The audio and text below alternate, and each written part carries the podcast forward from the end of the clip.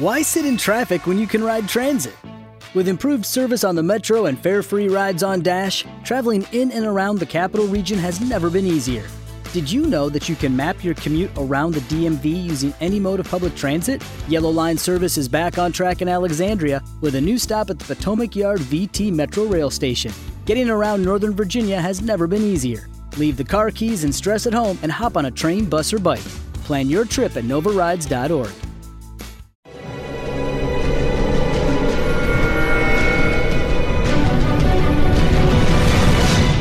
Documental.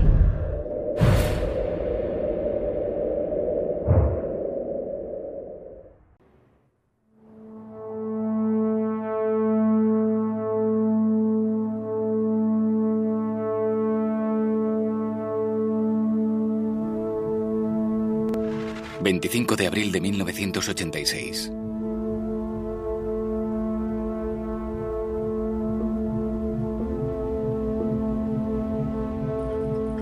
Primera hora de la mañana.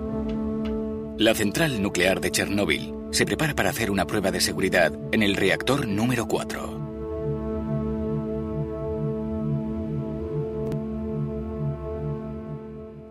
Toda central nuclear debe llevar a cabo una serie de pruebas y una de las pruebas de seguridad que debía superar para continuar funcionando consistía en probar qué ocurriría con el sistema de refrigeración en caso de apagón.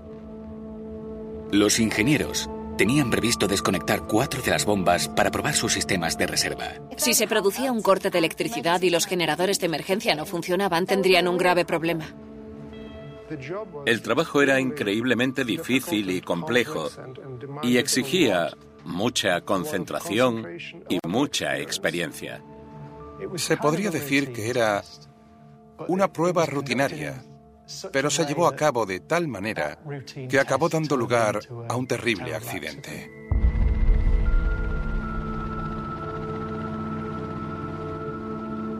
La catástrofe de Chernóbil se remonta a la década de 1960, cuando Ucrania formaba parte de la URSS y el aprovechamiento de la energía nuclear era una de las principales ambiciones soviéticas. Década de 1960. Un cohete multietapa despegó de una plataforma de lanzamiento en Rusia. Durante la mitad del siglo XX fue el apogeo de la Guerra Fría.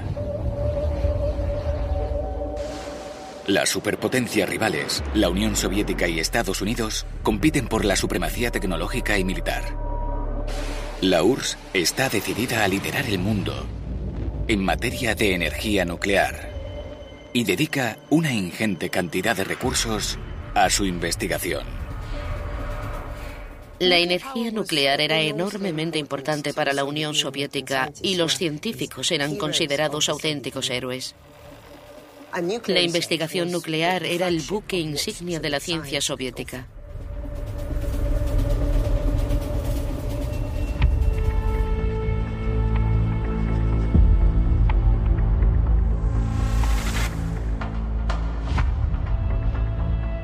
Los dirigentes soviéticos planean construir una gran central nuclear que empequeñezca a cualquiera que el mundo haya visto jamás.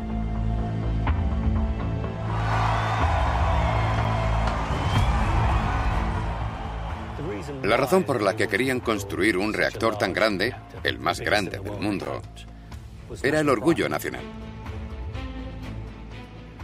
La Unión Soviética estaba inmersa no solo en una carrera armamentística contra Estados Unidos, sino también en una competición cultural y política que pretendía demostrar que su sistema de gobierno y social era el mejor.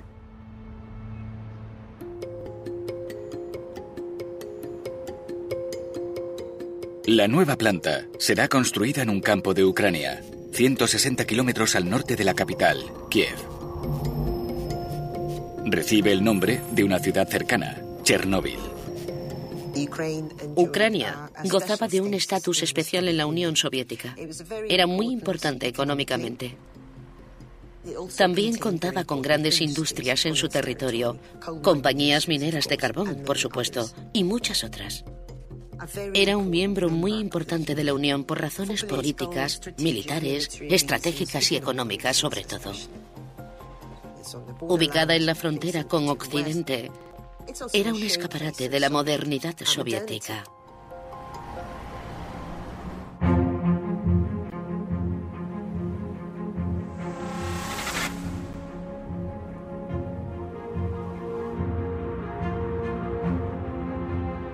En el invierno de 1970, el hombre elegido para construir y dirigir Chernóbil llega al norte de Ucrania.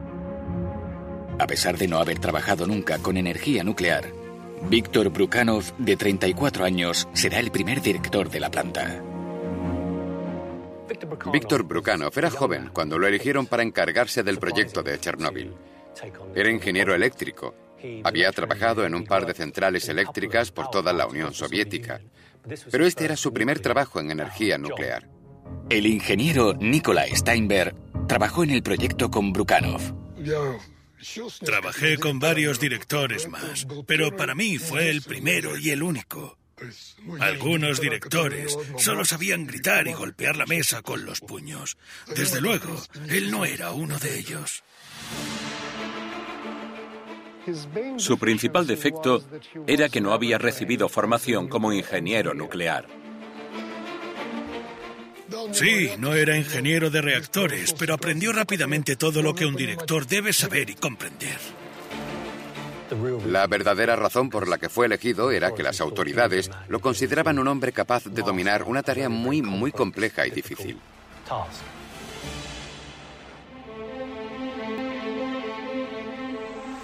Marzo de 1970. La construcción de la enorme central se inicia a principios de la primavera de 1970. El primero de los seis reactores previstos tarda siete años en construirse. Trabajé en Chernóbil desde el 5 o 6 de abril de 1971. Había arena, bosque y agua, nada más. La vi crecer con mis ojos. Poéticamente era como un niño que crecía poco a poco.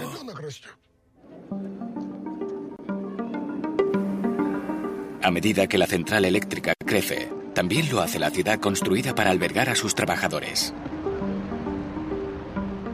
Pripyat es una de las nueve ciudades cerradas o atómicas de la URSS. Todas se construyen desde cero para los trabajadores de la industria nuclear y sus familias. La única razón de ser de Pripyat era la central de Chernóbil y en muchos sentidos era una ciudad soviética modelo.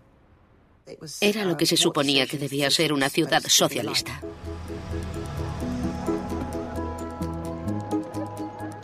Los edificios de apartamentos estaban muy bien construidos y las tiendas abastecidas, cosa poco usual en la sociedad soviética, sobre todo en los años 70. Me mudé a Pripyat con mi familia. Era muy emocionante vivir allí. Todas las noches, todos los fines de semana por la noche, actuaban diferentes orquestas en el centro de la ciudad. Había grupos musicales de aficionados y profesionales y disfrutábamos mucho. Los 5.000 trabajadores de Chernóbil y sus familias vivían a poco más de 3 kilómetros de la central.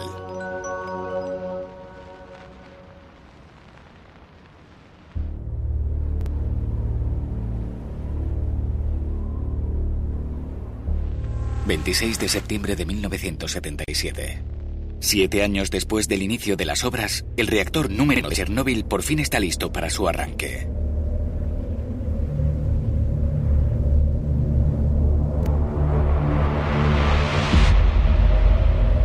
El 26 de septiembre, a las 20 y 10, nos conectamos a la red. Yo estaba de turno.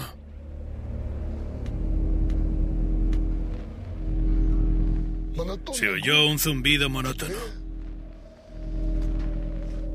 Y poco a poco empezó a calentarse y a cobrar vida. Pero se utilizó mal.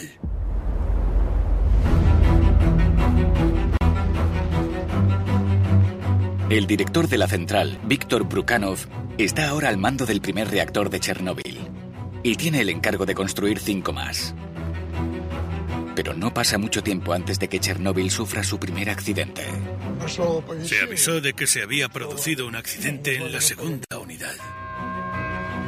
pero las autoridades se apresuran a encubrirlo. Era la Unión Soviética. Todo era un secreto. Why sit in traffic when you can ride transit? With improved service on the metro and fare free rides on Dash, traveling in and around the capital region has never been easier.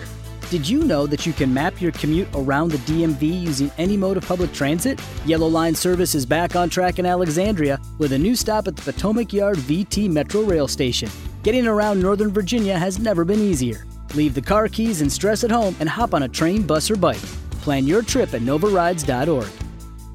Judy was boring. Hello. Then Judy discovered ChumbaCasino.com. It's my little escape. Now Judy's the life of the party. Oh, baby, Mama's bringing home the bacon. Whoa, take it easy, Judy. The Chumba life is for everybody. So go to ChumbaCasino.com and play over 100 casino style games. Join today and play for free for your chance to redeem some serious prizes. chumba ChumbaCasino.com. No purchase necessary. Void where prohibited by law. 18 plus terms and conditions apply. See website for details.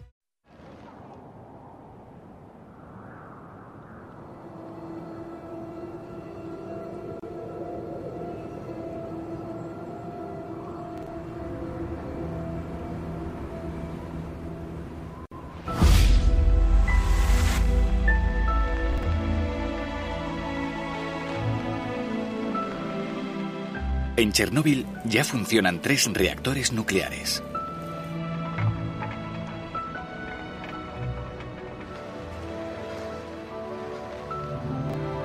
La finalización de un cuarto la convertirá en la mayor central nuclear de la Unión Soviética.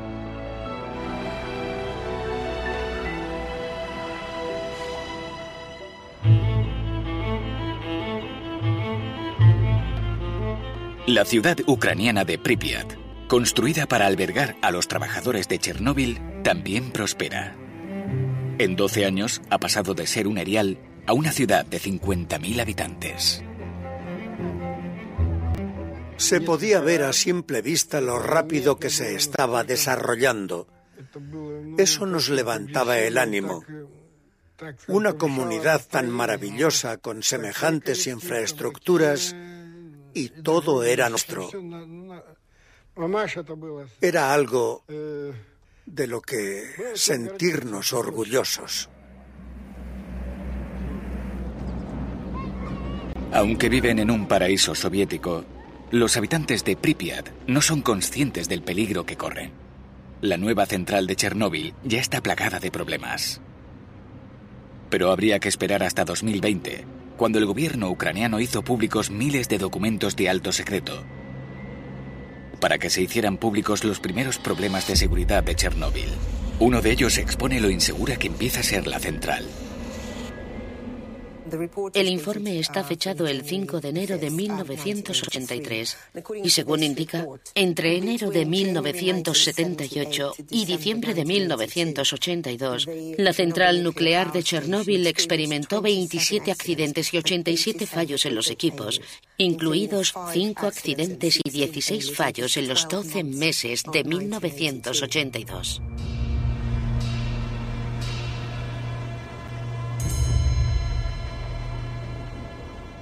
9 de septiembre de 1982. Uno de los accidentes más graves se produce a finales de verano. El reactor número uno de Chernóbil se somete a una prueba de seguridad rutinaria. Nikolai Steinberg, jefe de turbinas, está en su despacho del edificio del tercer reactor. Por extraño que parezca, yo descubrí la primera brecha. Junto al despacho de Nikolai pasa una tubería de ventilación conectada al reactor 1. Avisaron de un accidente en la segunda unidad. Me di la vuelta y vi que salía vapor de una tubería.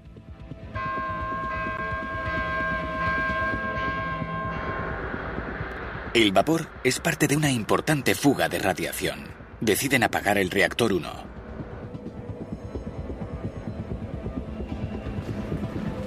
Nikolai espera a que sus jefes le informen sobre el incidente. Les dije a los chicos que no podíamos irnos a casa, que habría una reunión de emergencia, Pero esa reunión no tuvo lugar, así que sobre la una de la madrugada cogimos los coches y nos fuimos. No informan de las causas del accidente a Nikolai y a sus colegas. Una de las razones de este secretismo es la KGB, la policía secreta de la Unión Soviética, cuya presencia es constante en Chernóbil.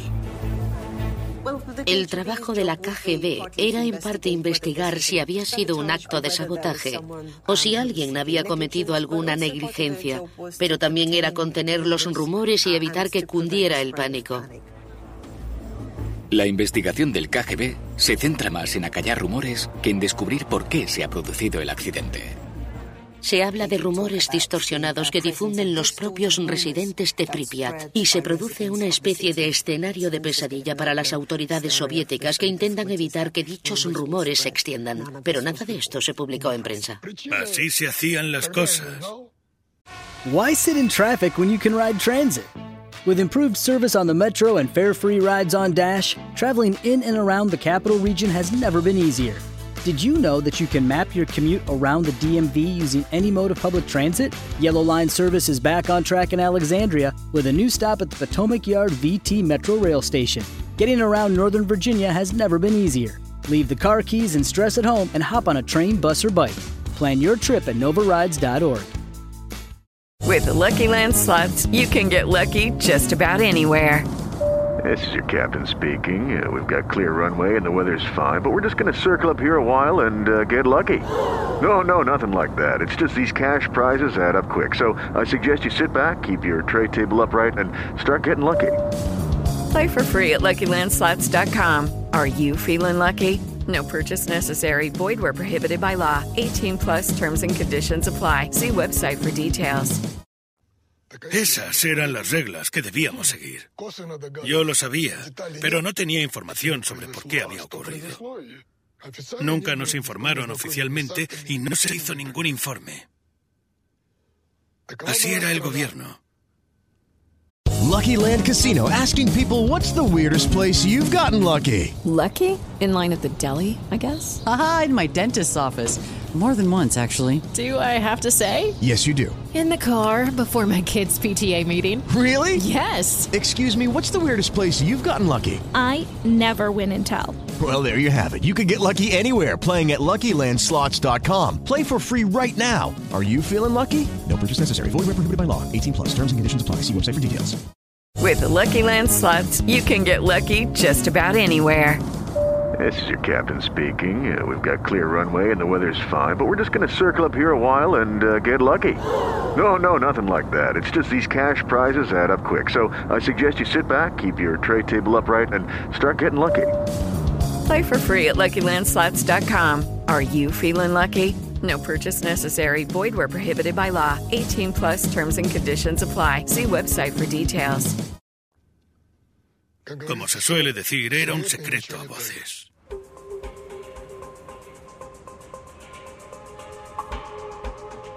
Tras el accidente, se detecta radiación a más de 14 kilómetros de la central.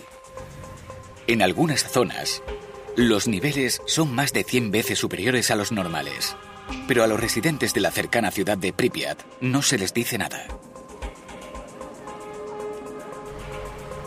A pesar del accidente, la central de Chernóbil sigue creciendo.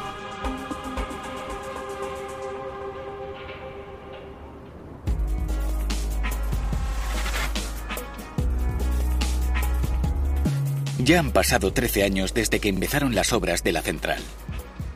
Los directores tienen órdenes de terminar el cuarto reactor para finales de año. Ingenieros como Vladimir Kagan sienten la presión. Por supuesto, nuestro trabajo era muy intenso. Preparar una unidad de energía nuclear para su lanzamiento es una tarea muy dura porque los plazos rara vez se cumplen. Se les incentivaba para que hicieran su trabajo en un plazo determinado. Les ofrecían primas y ciertas ventajas. Cuando se fija ese plazo final hay que cumplirlo como sea.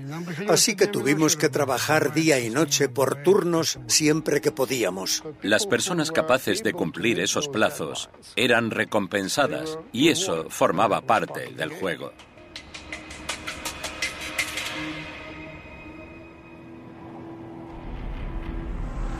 Diciembre de 1983. A finales de diciembre, el reactor 4 está casi terminado.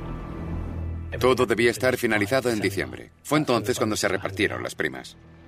Pero antes de que pueda entrar en funcionamiento, el reactor debe someterse a una importante prueba de seguridad. La prueba de la turbina, que era la última que quedaba por hacer en el reactor de la unidad 4, no se llevó a cabo en diciembre. Realizar la prueba ahora supondría un retraso. El reactor podría no estar listo para la fecha límite de diciembre. La decisión de hacerla o no corresponde al director de la central, Víctor Brukanov. Brukanov dijo, vale, lo arrancaremos y ya la haremos más adelante. A pesar de no haberse realizado la prueba de seguridad, Brukanov permite que el reactor entre en servicio. Era un hombre dispuesto a asumir riesgos. Creía riesgos calculados. Carecía de una comprensión real y profunda del tipo de central que dirigía. Con el reactor 4 en funcionamiento, Brukanov pasa a dirigir la mayor central nuclear de la Unión Soviética.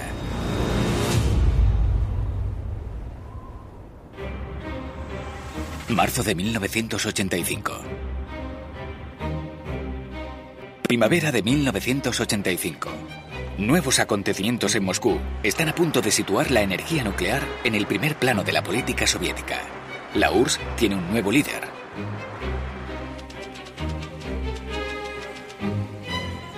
La llegada de Mikhail Gorbachev anuncia una era de transformación de la Unión Soviética. Se le veía como un líder nuevo, diferente. Tuvo una reunión con Margaret Thatcher en diciembre de 1984 muy bien. Creo que había una sensación de que las cosas estaban empezando a cambiar dentro de la Unión Soviética. Comprendía que la Unión Soviética y la economía soviética en particular necesitaban reformas y él estaba dispuesto a emprender el proyecto de reformar la Unión Soviética para salvarla. Una de las primeras tareas de Gorbachev es anunciar un plan para reactivar la economía ante una audiencia de 5.000 miembros de alto rango del partido. Gorbachev presidió el Congreso del partido y adoptó la resolución de duplicar el número de reactores nucleares que construirían en el siguiente plan quinquenal. Así que se suponía que la energía nuclear era la solución, o al menos parte de la solución, para sacar a la economía soviética de ese estancamiento. Entre el público se encuentra el director de Chernóbil, Víctor Brukanov. Se le considerará personalmente responsable de cumplir los ambiciosos objetivos de Gorbachev. La presión sobre el director de la central era cada vez mayor y la carga sobre sus hombros aún más pesada. Los cuatro reactores de Chernóbil, conocidos como RBMK, son exclusivos de la Unión Soviética.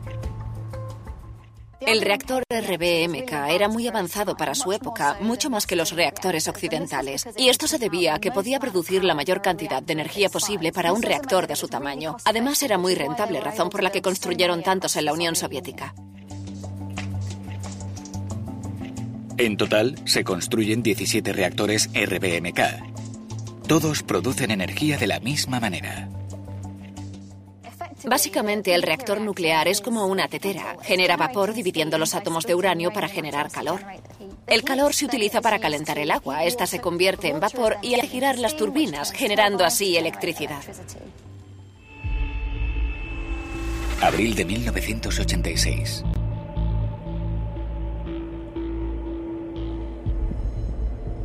El reactor número 4 lleva dos años funcionando, cuando por fin se planifica la prueba de seguridad, tanto tiempo aplazada. La prueba será supervisada por el ingeniero jefe adjunto, Anatoly Diatlov. Diatlov era una de las pocas personas en cargos superiores que se había formado como ingeniero nuclear. Nos conocíamos desde 1973. Era un profesional muy respetado, aunque algo arrogante. Era bastante duro. Tenía una personalidad desagradable. Muchos le temían y empleaba un lenguaje muy duro para tratar a sus subordinados.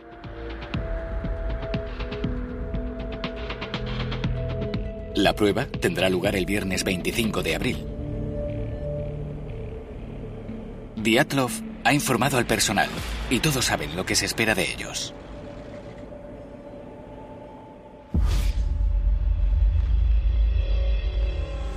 ...25 de abril de 1986.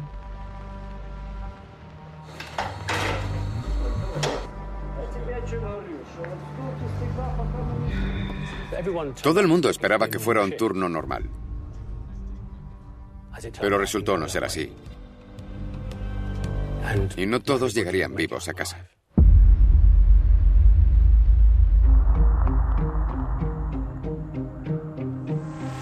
...25 de abril de 1986.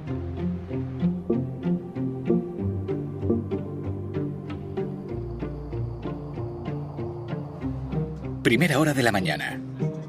Los ingenieros se preparan para realizar una prueba de seguridad en el reactor número 4 de Chernóbil.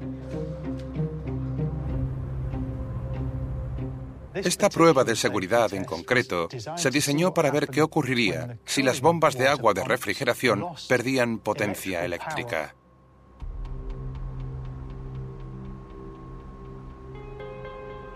Los ingenieros desconectarán cuatro de las bombas que refrigeran el reactor para probar el sistema de reserva. Y debe hacerse hoy mismo. Era el último día de la semana anterior al inicio de una temporada de vacaciones en la Unión Soviética.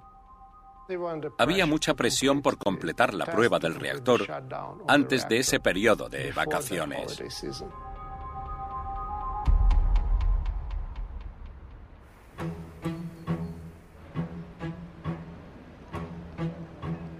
A tres kilómetros de distancia, en Pripyat, los trabajadores de Chernóbil y sus familias se preparan para la fiesta del 1 de mayo.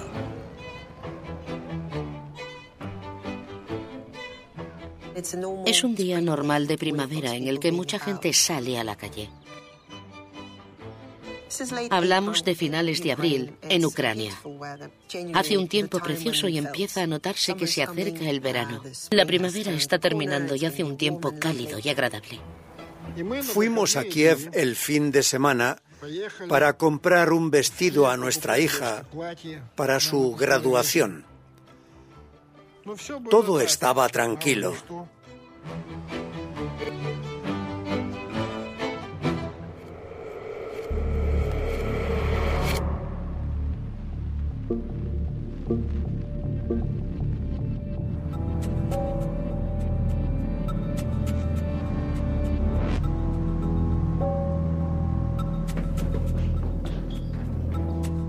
En la central de Chernóbil se llevan a cabo los preparativos para la prueba en la sala de control. Es una sala enorme, con un panel de control curvo gigantesco. El suelo parecía de cemento y seguramente estaba llena de humo porque todo el mundo fumaba en aquella época. Supervisando la prueba, el ingeniero jefe adjunto Anatoly Diatlov. Anatoly Diatlov era probablemente la persona más temida de la central. Si estaba en la sala, había que escucharlo y hacer lo que él decía. De lo contrario, había problemas. Está previsto que la prueba la lleven a cabo trabajadores del turno de mañana. Han recibido formación para hacerla de forma segura. Para realizar la prueba, los operarios tuvieron que reducir la potencia del reactor. Tiene sentido, si vas a probar los frenos de tu bicicleta, no lo haces a 80 kilómetros por hora, sino a 8.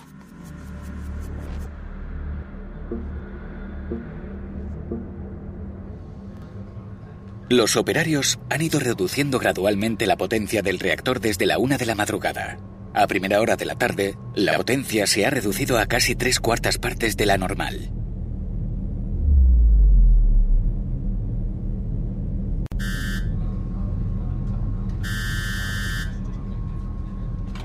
En la sala de control suena el teléfono. Avanzado el día, el controlador de la red de emergencia les pidió que dejaran de bajar la potencia. Necesitaban energía. A 480 kilómetros de distancia, otro reactor nuclear ha sufrido una parada de emergencia. Chernóbil debe seguir produciendo electricidad.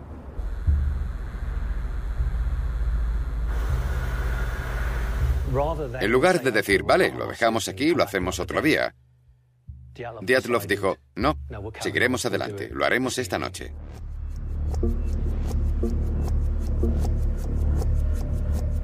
Durante horas, el reactor sigue funcionando, pero a menor potencia.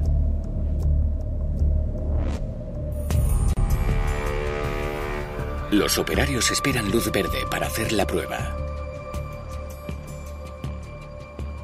Tuvieron que mantener el reactor a un nivel de potencia medio durante más tiempo del previsto.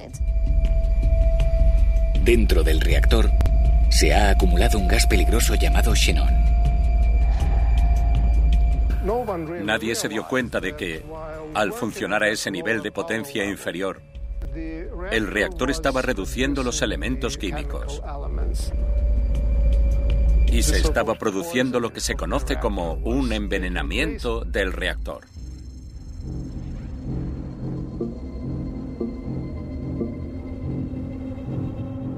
Ya es tarde y la prueba aún no ha tenido lugar. La central de Chernóbil produce energía las 24 horas del día, los 7 días de la semana, y hay cambios de turno constantes. El turno de día dio paso al turno de tarde y este al de noche. Pero la información no pasó por cada uno de los operarios del día a la noche. Tendrían que haber suspendido la prueba al ver que se les acababa el tiempo. Entró gente nueva, el turno de noche. Gente que pensaba que para cuando llegaran y empezaran su turno, todo habría terminado. Así que no estaban preparados.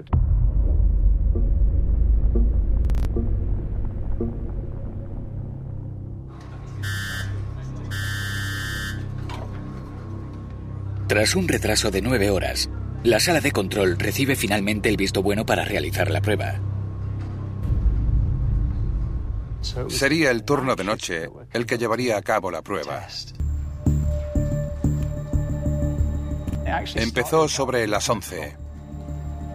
Normalmente la sala de control era un lugar tranquilo, sobre todo a esas horas de la noche.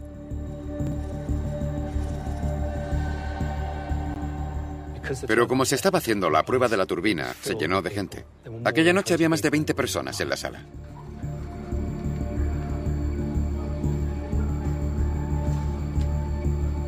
Uno de los operarios que trabaja en el turno de noche es Leonid Toptunov. Anatoly Dyatlov fue uno de los cuatro operarios que se hicieron cargo del funcionamiento del reactor. Era un ingeniero joven, con mucho talento. Una de las principales tareas de Toptunov aquella noche era vigilar la potencia del reactor.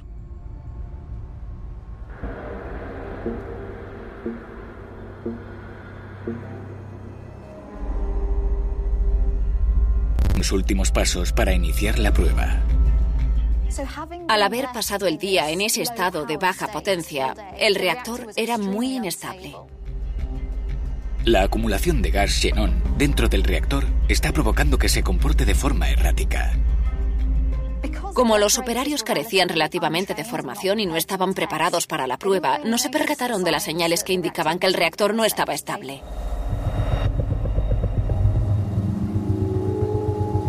Los operarios saben que si todo va mal, existe un mecanismo de seguridad. Desarrollaron procedimientos y sistemas para el peor de los casos. Así, si ocurría algo, bastaba con pulsar un solo botón para poner en marcha los procedimientos de seguridad, enfriar el reactor y apagar todos los sistemas.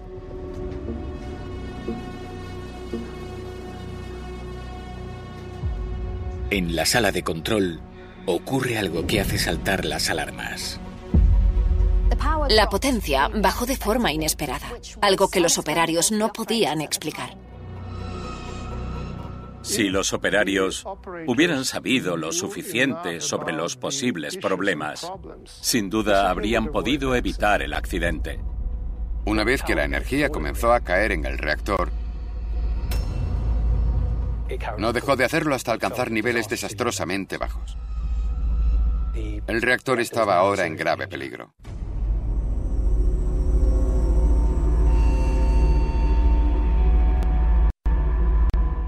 Toptunov toma medidas para aumentar la potencia del reactor. Pero en lugar de volver a la vida, la potencia del reactor solo aumenta hasta un 16% de su potencia máxima. El gas ha envenenado el reactor. El xenón del reactor reducía la actividad a niveles muy, muy bajos. Toptunov no puede aumentar la potencia al nivel necesario para la prueba. La gente que estaba a su alrededor intentó ayudarle. Al parecer, Dyatlov quería seguir adelante con la prueba a pesar de todo. Se produce una discusión entre Dyatlov y el jefe de turno, Alexander Akimov. Se les vio manteniendo una conversación bastante acalorada y es justo suponer que Dyatlov decía, quiero seguir adelante. A lo que Akimov respondía, no, tenemos que parar, no es seguro.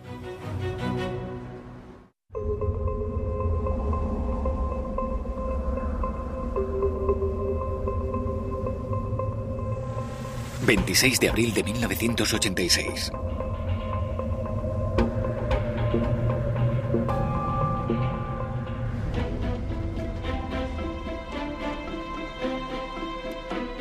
Durante casi 24 horas, los ingenieros del reactor nuclear 4 de Chernobyl han intentado realizar una prueba de seguridad. Decidieron apagar el sistema de refrigeración manualmente para ver qué pasaba.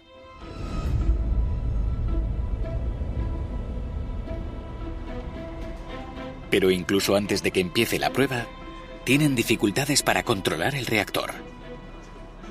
Cuando se inició el experimento, ya se encontraba en un estado inestable, pero los operarios no sabían qué estaba pasando exactamente en el reactor.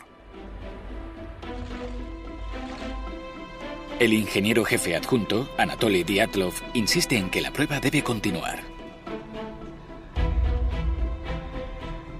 Los operarios de los reactores soviéticos estaban acostumbrados a no seguir exactamente las directrices.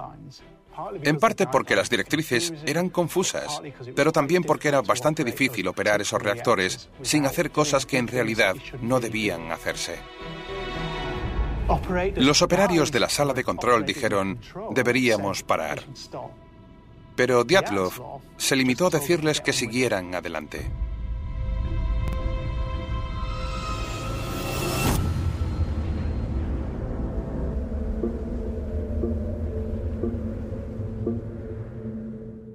El experimento comenzó a la 1 y 23.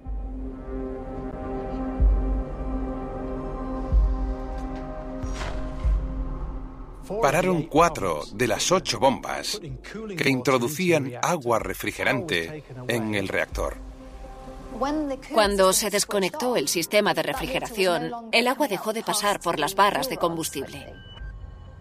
El reactor se comportó de una forma muy inusual. Comenzó a sobrecalentarse. Resultaba imposible controlarlo y eso fue todo. ¿El agua que había en el sistema se evaporó? Ya no había agua para enfriar las barras de combustible, se había convertido en vapor. Esto hace que la reacción nuclear empiece a acelerarse. A más ebullición, más vapor se produce. La tasa de fisión aumenta. El agua que se siguió bombeando al reactor con el objetivo de enfriarlo tuvo el efecto contrario. Cuanto más aumenta la fisión, más vapor se produce, más burbujas y acaba provocando una retroalimentación positiva. Es un ciclo interminable hasta que el reactor alcanza un punto muy peligroso e inestable.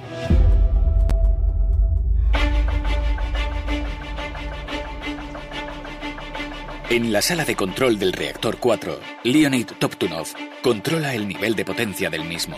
A los pocos segundos de empezar la prueba, se asusta con lo que ve. Cuando el reactor se sobrecalentó, Toptunov se dio cuenta.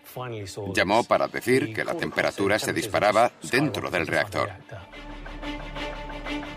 Con el reactor fuera de control, solo se puede hacer una cosa.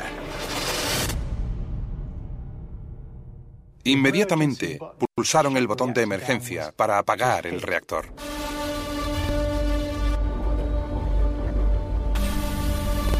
La prueba había durado solo 36 segundos. En lugar de apagarse, cuando se pulsó el botón de emergencia, la potencia siguió aumentando. Sigue creciendo y aumentando cada vez más. No queda agua en el reactor. Solo hay vapor. Las vainas de combustible se rompieron. La cantidad de vapor aumentó. Había más calor, más potencia y se produjo una reacción descontrolada. En ese momento no se puede hacer nada. El reactor de la unidad 4 explota.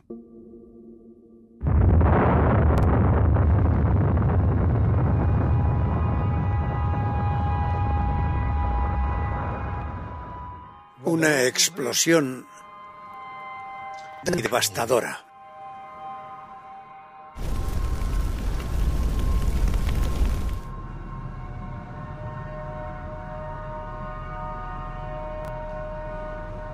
El primer pensamiento que se les pasó por la cabeza a algunos fue, probablemente sea un terremoto. No estaban preparados para lo que ocurrió dentro del reactor.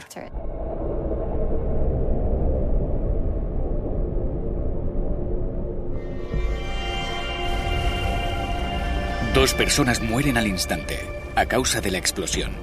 Otras quedan expuestas a dosis letales de radiación. Muchos de los que estaban de turno murieron sabiendo que debían tomar decisiones terribles. Pero ¿qué otra cosa podían hacer?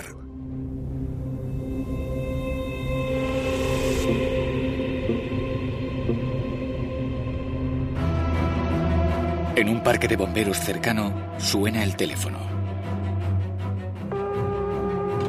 Hola, ¿es la unidad 2? Sí, ¿Qué está ardiendo allí? los bloques 3 y 4. Entre el bloque 3 y el bloque 4. ¿Hay personas dentro? Sí, alerte a todo el mundo. La lucha por salvar Chernóbil ha comenzado. Alerta a todo el personal, incluidos todos los agentes. Ya he avisado a seguridad. No solo seguridad, alerta a todo el cuerpo de oficiales. En el próximo episodio, con el reactor número 4 de Chernóbil liberando radiación, El calor. Parecía como si el reactor estuviera respirando. Sí, respiraba. el gobierno soviético hace todo lo posible por ocultar el accidente. No podían controlar la radiación, así que intentaron controlar la información. De consecuencias letales. Nadie sabe cuántas personas murieron como consecuencia de ese retraso.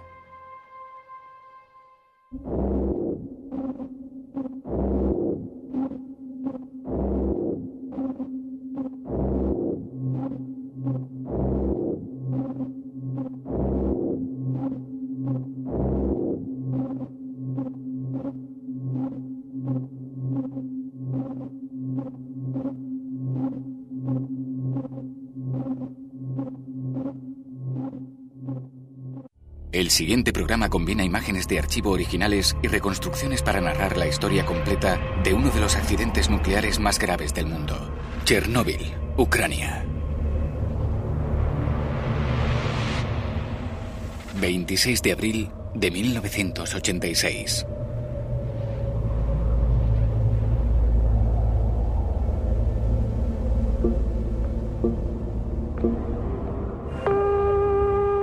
Bomberos militares. Sí, ¿Está en llamas? se ha producido una explosión.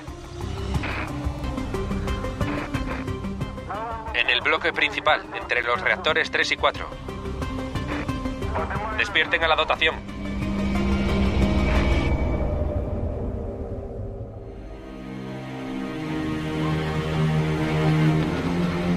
Un sueño soviético que se convirtió en pesadilla.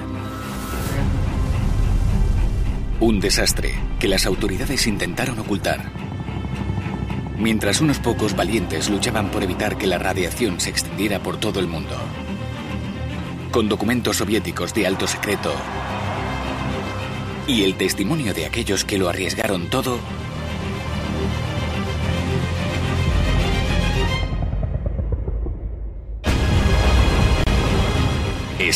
Es la historia de uno de los peores accidentes nucleares de la historia. La catástrofe de Chernóbil.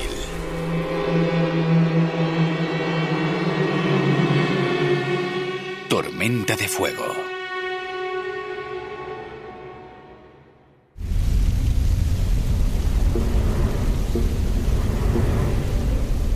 Central nuclear de Chernóbil. El reactor número 4 está en llamas. La escena era digna de El infierno de Dante. Jamás se había producido un incendio así. Una prueba de seguridad en el reactor número 4 ha salido desastrosamente mal. Lo que era un edificio de 17 plantas dejó de serlo. Obviamente el reactor desaparece, está devastado, en llamas. Las mangueras de los bomberos se derriten por el intenso calor. El pavimento también se derrite y derrite las botas de los bomberos. El intenso calor es el menor de los problemas para los bomberos. Los primeros bomberos que acudieron informaron de un olor a metálico en el aire. Esencialmente, eran las partículas del propio combustible nuclear.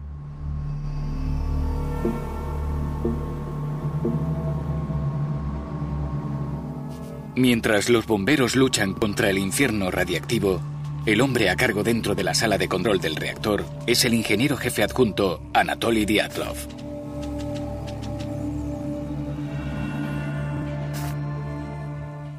En la sala de control, Diatlov y sus colegas intentan averiguar qué acaba de ocurrir.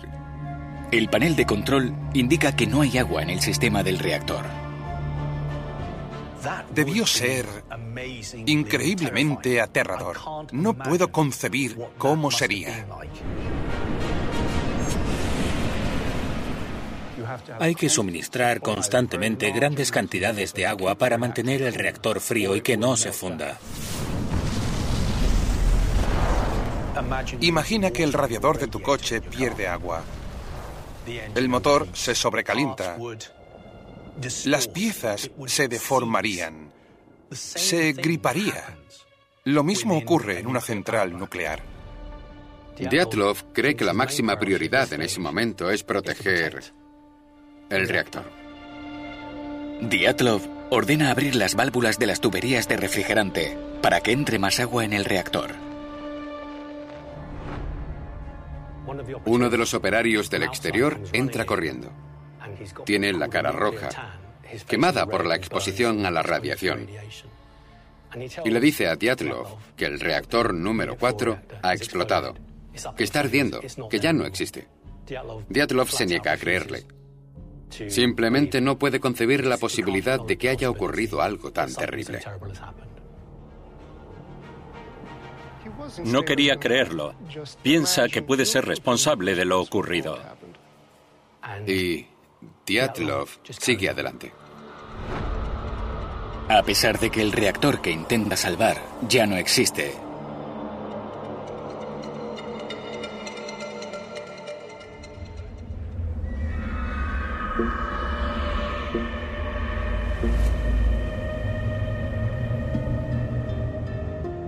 Veinticinco minutos después de la explosión, se dirige a Chernóbil el director de la central, Víctor Brukhanov. Brukhanov recibe una llamada en su casa y le comunican que se ha producido un accidente en la central. No le informan de la gravedad y no tiene una sensación de urgencia. De hecho, coge el autobús para ir a la planta. El ingeniero Nikolai Steinberg trabajó en Chernóbil a las órdenes de Brukhanov. Brukhanov era un hombre inteligente. Tenía una mente privilegiada. Fue el único director que construyó una central nuclear desde cero. Brukhanov es el director de la central desde que comenzara su construcción en 1970. Aguardó con impaciencia el día en que Chernóbil estuvo terminada para presidir la mayor central nuclear de la Unión Soviética. Pero ahora ve los restos del reactor 4 envueltos en llamas. Una de las primeras cosas que se le pasó por la cabeza fue, esto es cárcel. Le harían responsable y tarde o temprano acabaría en la cárcel. Una de las reglas del juego del sistema de dirección soviético desde los tiempos de Stalin era que el director siempre sería responsable de lo que ocurriera. Se retira a lo que se conoce como el búnker, una habitación segura, por así decirlo, bajo tierra. Construido en plena Guerra Fría, como refugio en caso de ataque nuclear por accidente, ahora servirá como centro de crisis para el peor desastre nuclear de la historia. Aquí, a Brukhanov, pronto se le une el oficial residente de los servicios de seguridad de la central, el KGB. Eran los guardianes del gobierno, realmente. Desempeñaban el papel de regulador nuclear. Hay que responder preguntas importantes.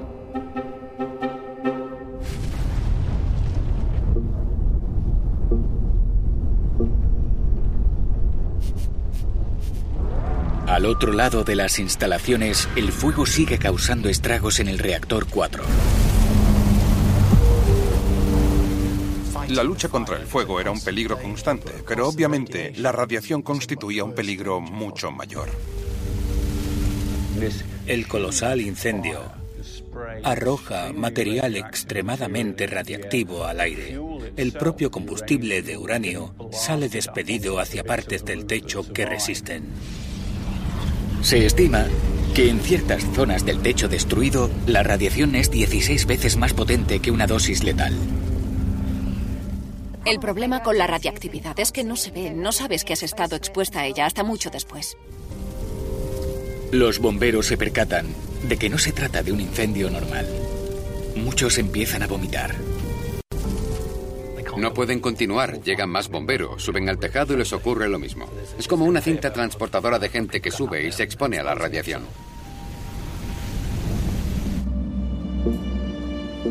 En el búnker, Brukhanov es informado de que la radiación en la planta supera los límites.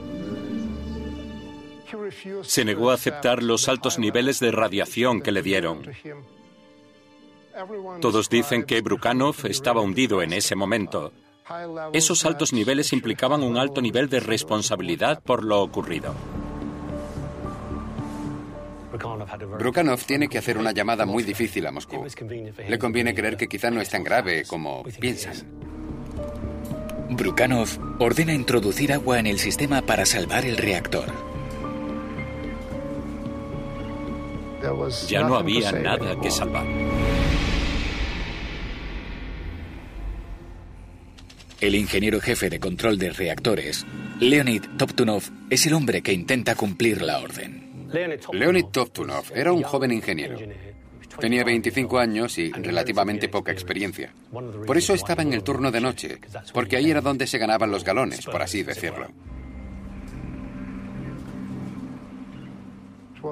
Llevaba en ese puesto solo tres meses.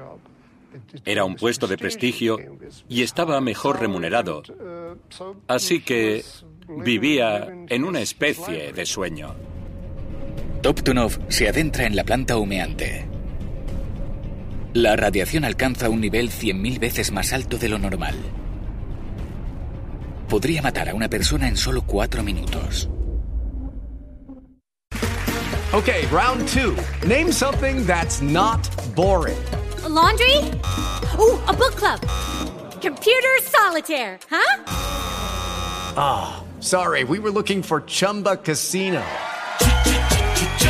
That's right. ChumbaCasino.com has over 100 casino style games. Join today and play for free for your chance to redeem some serious prizes. ChumbaCasino.com. No purchase necessary. Full prohibited by law. 18 plus terms and conditions apply. See website for details. Lucky Land Casino asking people what's the weirdest place you've gotten lucky? Lucky? In line at the deli, I guess? Aha, in my dentist's office. More than once, actually. Do I have to say? Yes, you do. In the car before my kids' PTA meeting. Really? Yes. Excuse me, what's the weirdest place you've gotten lucky? I never win and tell. Well, there you have it. You can get lucky anywhere playing at LuckyLandSlots.com. Play for free right now. Are you feeling lucky? No purchase necessary. Void where prohibited by law. 18 plus. Terms and conditions apply. See website for details. 26 de abril de 1986.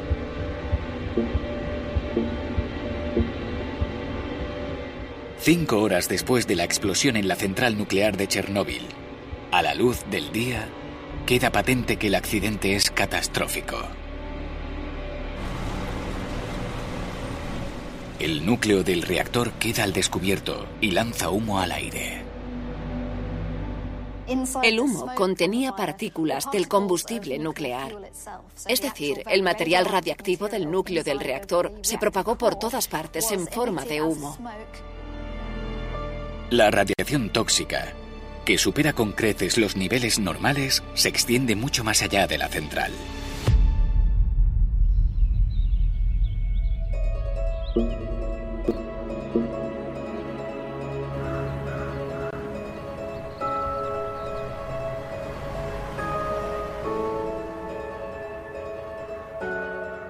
Pripyat, a 3 kilómetros de la central nuclear. Es un día normal, un día de primavera con mucha gente en las calles. Era una ciudad joven. Mi madre me visitó allí una vez. Un día fue a dar un paseo. Cuando volví a casa después del trabajo me dijo, solo he visto cochecitos de bebé, mujeres embarazadas y niños. La edad media de los habitantes era de unos 25 o 27 años. Uno de ellos era el ingeniero eléctrico Vladimir Kagan. Me trasladé a Pripyat con mi familia. Allí vivíamos y trabajábamos en la central nuclear. Pripyat era una ciudad para gente joven. Era una ciudad innovadora. Vivir allí era estimulante.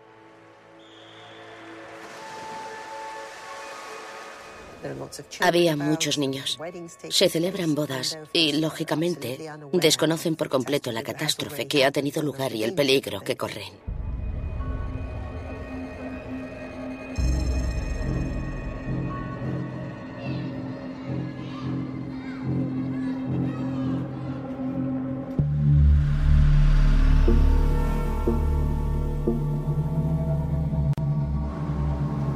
En la central, el ingeniero jefe Leonid Toptunov y su encargado encabezan una misión condenada al fracaso. Siguen órdenes de introducir agua en el sistema del reactor para evitar la fusión de núcleo. Si no hay reactor, no tiene sentido introducir agua en esa zona. Pero los sistemas eléctricos han fallado y hacen el trabajo manualmente. Ahí es donde realmente les afecta la radiación. Se encuentran mal, empiezan a vomitar. Sin embargo, se niegan a rendirse. Su actuación tras la explosión es verdaderamente heroica.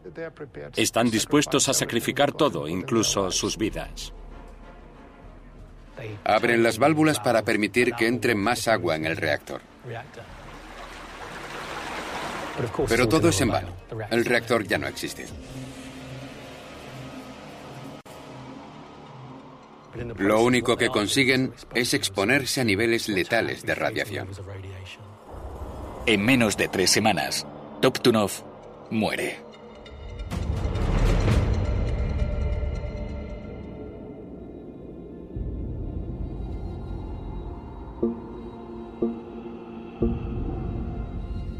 El hospital de Pripyat, aumenta el número de trabajadores de la central y bomberos que llegan de Chernóbil.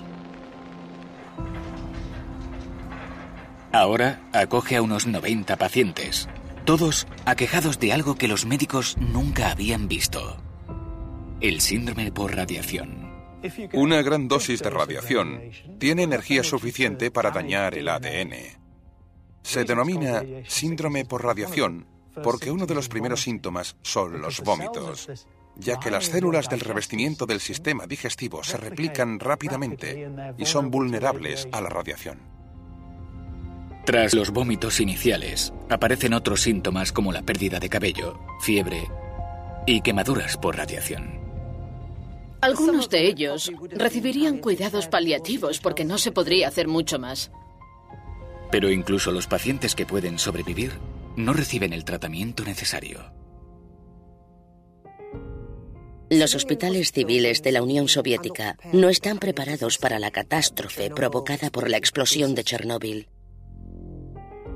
Y no se debe solo a que no dispongan de los recursos o fondos necesarios, sino porque no se les permite aceptar la posibilidad de que pueda ocurrir tal catástrofe.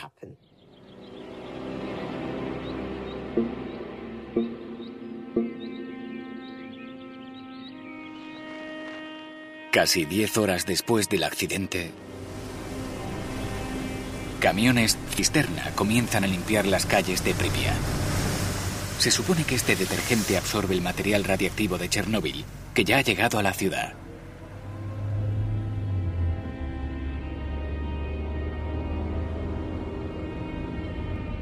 Pero a los habitantes de Pripyat, que pasan la mañana del sábado, no se les ha informado sobre el accidente. La Unión Soviética quería mantenerlo en secreto. No querían que nadie lo supiera, ni Occidente ni sus propios ciudadanos. No pueden controlar la radiación e intentan controlar la información. Perimetraron Pripyat. Si alguien hubiera intentado salir de la ciudad, no le habría resultado fácil.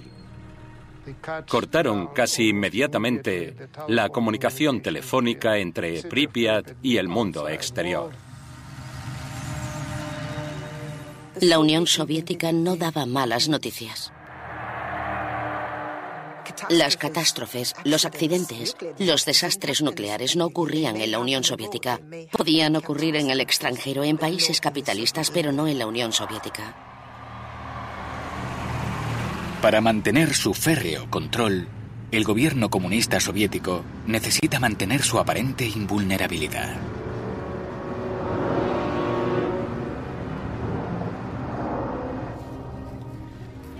Pero en Pripyat empieza a correrse la voz de que se ha producido un accidente en la central.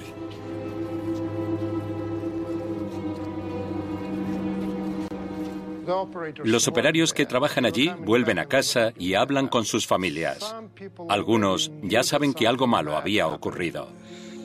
Llamé a mis compañeros, a mis superiores, a mis amigos, y todos me dijeron lo mismo, que me quedara en casa, que mantuviera las ventanas cerradas porque los niveles de radiación estaban aumentando drásticamente. Los servicios de seguridad deben tomar medidas. Documentos secretos revelan cómo aseguraron el silencio. El KGB informa que se han tomado medidas para impedir la difusión de información sobre el accidente y la propagación de rumores que causen el pánico.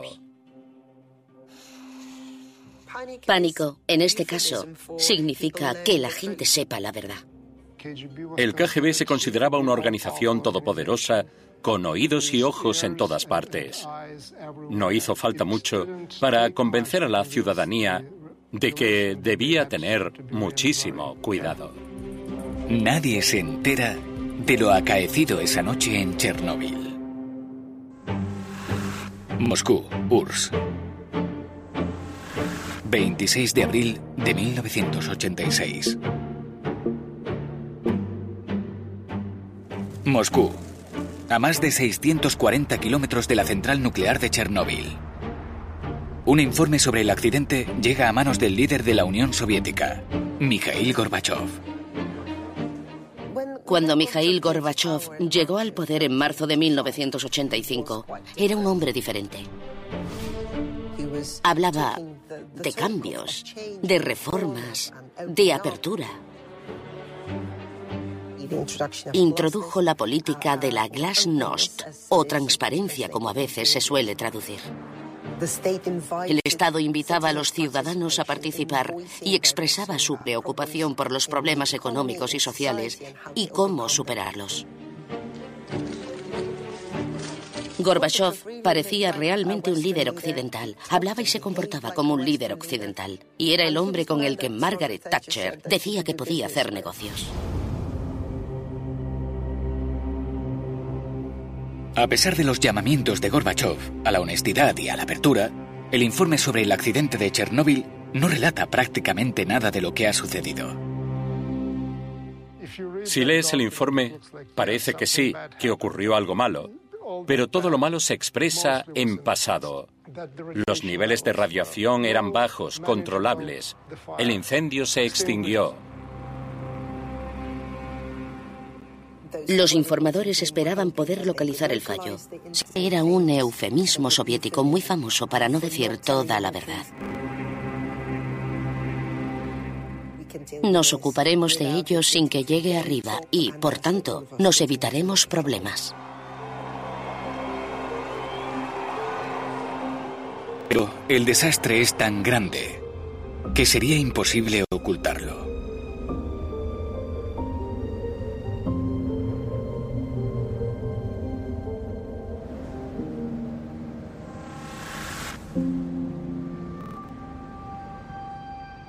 A 320 kilómetros al norte de Chernóbil. El día que ocurrió la catástrofe de Chernóbil, yo estaba en Minsk, Bielorrusia. Estaba en la escuela.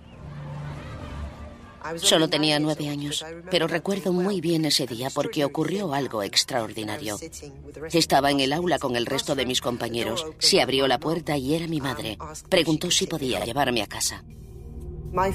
Mi padre trabajaba en el Instituto de Investigación Nuclear cerca de Minsk.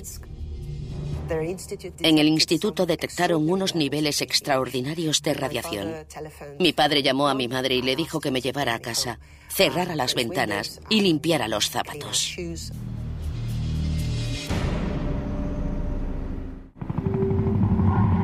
Con la radiación que sigue saliendo del reactor, el gobierno de Moscú se verá obligado a actuar.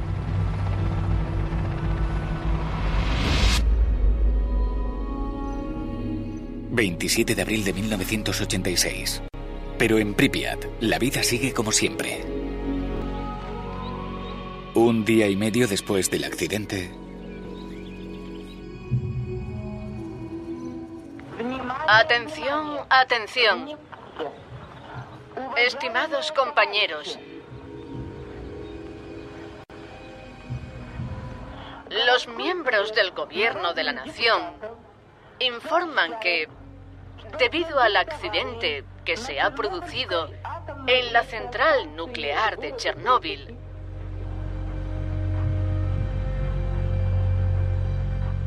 se están produciendo en la ciudad de Pripyat condiciones adversas de radiación. Sin embargo, con el fin de proporcionar plena seguridad a la población y con más importancia a los niños, es necesario iniciar una evacuación temporal de los habitantes de la ciudad a las ciudades cercanas de la región de Kiev. A los habitantes de Pripyat se les comunicó que la ciudad iba a ser evacuada. Le dieron una hora para recoger algunas pertenencias, ropa para un par de días, sus documentos de identidad, y les indicaron que se reunieran en varios puntos de la ciudad, donde esperaban autobuses para trasladarlos.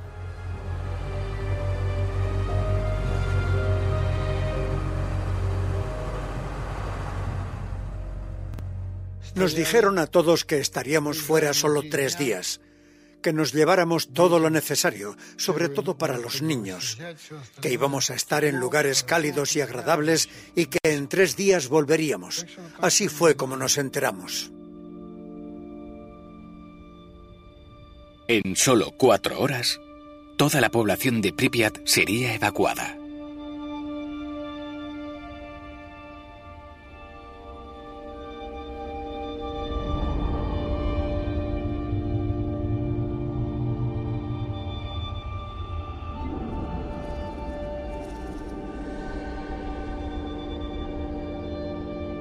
Demasiado tarde. La gente ya había estado expuesta a grandes cantidades de radiación.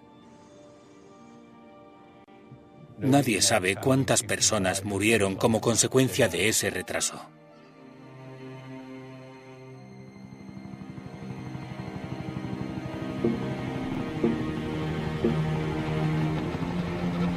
Mientras Pripyat empieza a vaciarse, un helicóptero despega para realizar una misión especial. Quedó claro de inmediato que rociar agua sobre el reactor no extinguiría los incendios. Así que decidieron sofocar el fuego y la única manera de hacerlo era empleando helicópteros. Cada helicóptero elevará una pequeña cantidad de los 50.000 sacos de arena que se estiman necesarios para dejarlos caer en el núcleo del reactor. Eran pilotos con formación militar. Sabían lo que hacían. Eran muy hábiles. Y obviamente muy valientes. El capitán Alexander Marujin voló junto a otros helicópteros que intentaban apagar el fuego.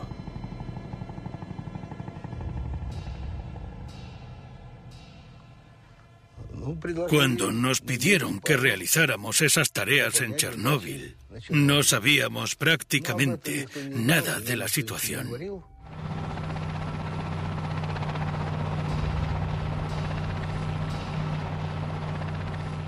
Cuando sobrevolé el reactor por primera vez, miré y solo vi paredes. No tenía techo.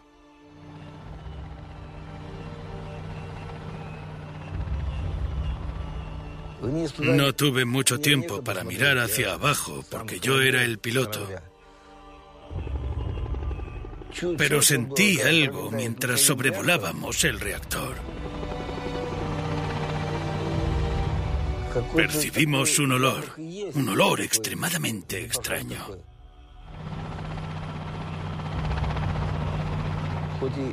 A pesar de que el helicóptero estaba blindado y herméticamente sellado, percibíamos ese olor ácido. Todos los que estuvieron en esa zona enfermaron.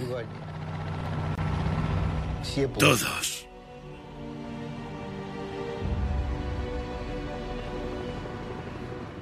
Fue una labor muy arriesgada.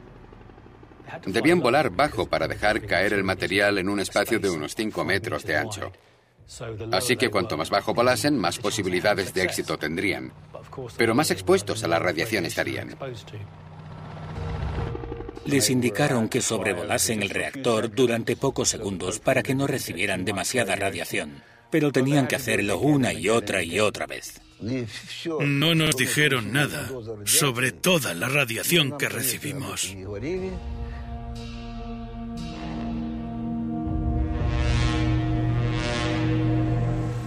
Forsmark, Suecia.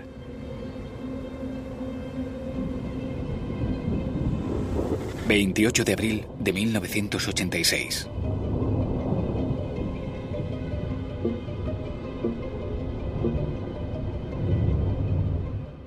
Los trabajadores de una central nuclear al norte de Estocolmo, en Suecia, entraron a trabajar. Mientras caminaban hacia el trabajo llovió un poco. Tenían que pasar por la zona de control que medía los niveles de radiación en los trabajadores. Entraron y saltó la alarma. No sabían por qué esos trabajadores que entraban en el turno de mañana hicieron saltar las alarmas. La radiactividad que se envió a la atmósfera en Chernóbil no formó una única nube que se situó sobre el campo y se limitó a verter esa radiactividad, sino que se extendió por gran parte de Europa. Y cuando llovía, existía que la radiactividad cayera del cielo al suelo. En Suecia, los ingenieros comprueban si hay fugas de radiación en la central, pero no detectan ningún problema. Sabían que no procedía de su reactor. Averiguaron que el viento procedía del sur y muy pronto quedó claro que algo había ocurrido en la Unión Soviética. A pesar de los esfuerzos de los soviéticos, ya es imposible ocultar el accidente.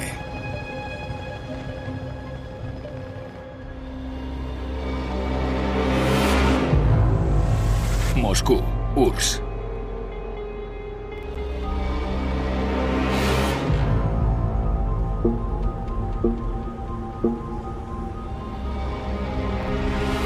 Tres días después de que el reactor 4 de Chernóbil empezara a desprender humo nuclear tóxico, Radio Moscú emitió este comunicado.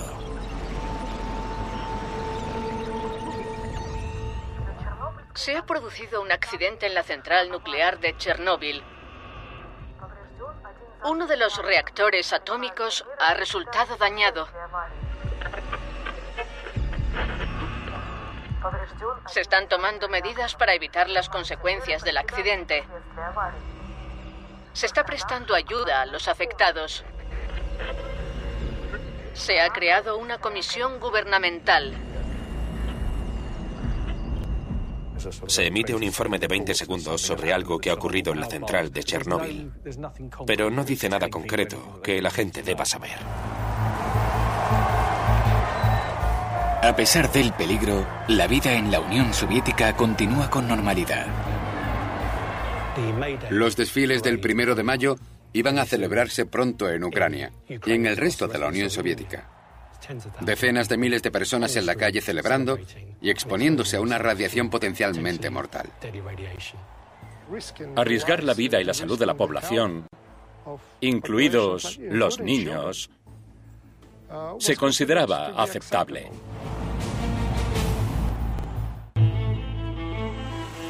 Moscú, URSS. 1 de mayo de 1986.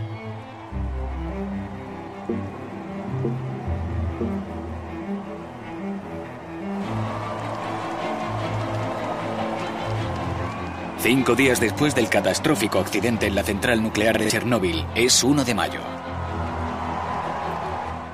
El 1 de mayo era una festividad importante en la Unión Soviética. Era el Día del Trabajo, como en nuestro país. En la Unión Soviética tenía un enorme significado político porque la Unión Soviética de trabajadores, el Estado de los obreros. Era un día festivo, independientemente del día de la semana que fuera.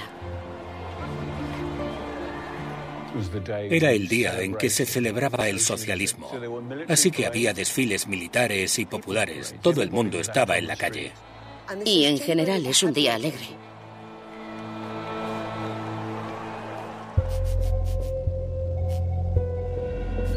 Los desfiles del primero de mayo tienen lugar en toda la URSS, incluso en los pueblos y ciudades más cercanos a Chernóbil.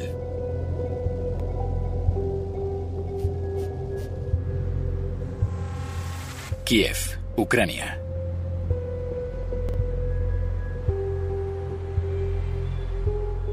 Había una razón de peso para cancelar el desfile del primero de mayo en Kiev en concreto.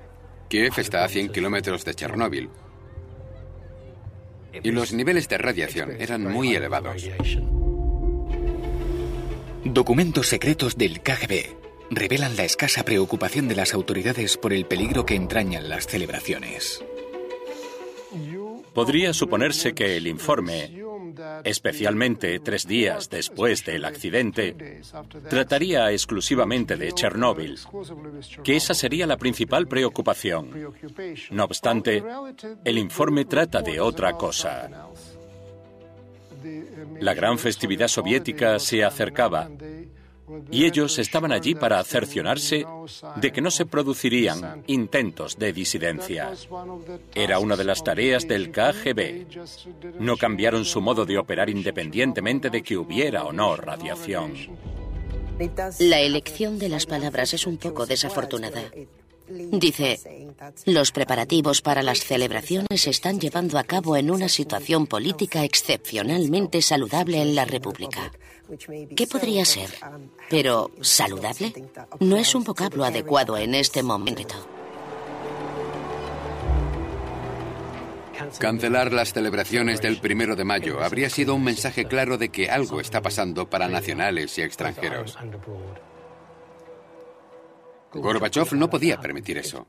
Es una de las decisiones más controvertidas de su carrera.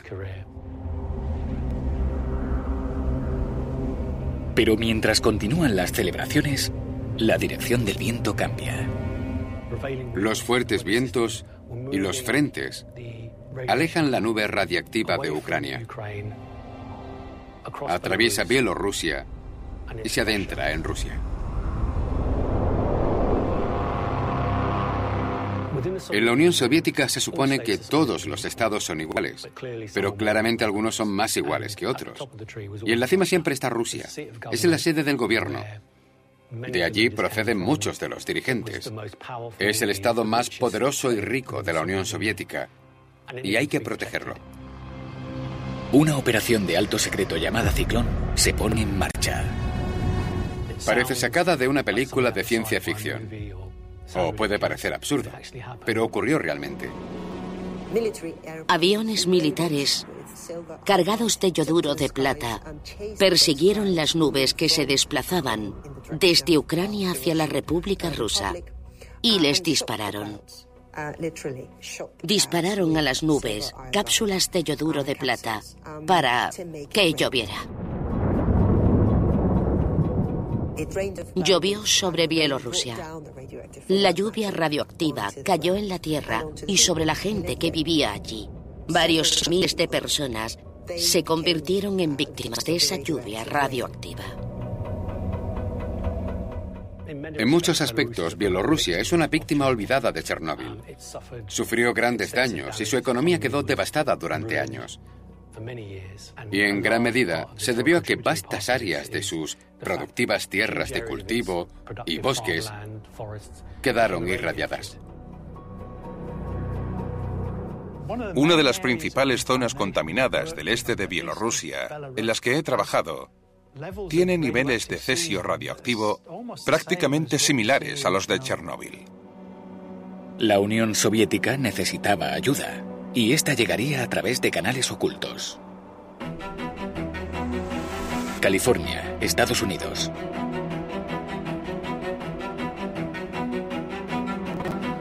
A más de 10.000 kilómetros de Chernóbil, en la Universidad de California, un especialista en trasplantes de médula ósea, el doctor Robert Gale, iba a volar a Moscú. Recibí una llamada en mitad de la noche del embajador Anatoly Dobrinin que me dijo que el señor Gorbachev le había pedido que me dijera que viajara a Moscú. Cogí mi cepillo de dientes y subí en el siguiente vuelo. El avión estaba vacío. Íbamos el piloto, dos azafatas y yo. La mayoría de la gente con un poco de sentido común habría volado en la dirección opuesta. Debemos recordar que en abril de 1986 la Guerra Fría aún estaba muy presente. Que los soviéticos aceptaran la ayuda de los estadounidenses sugiere que en ese momento ya sabían que la situación era grave. Bajé del avión. Me esperaba una limusina y me llevaron directamente al hospital. El doctor Gale llega al hospital número 6 de Moscú. Aquí es donde tratan a los bomberos y trabajadores de Chernóbil que han recibido las radiaciones más elevadas. Sus médulas óseas, el tejido de los huesos que produce los glóbulos rojos, los glóbulos blancos y las plaquetas estaban afectadas de forma irreversible. Por tanto, morirían a causa de infecciones o hemorragias. El doctor Gale cuenta con una solución pionera para ayudar a estos pacientes.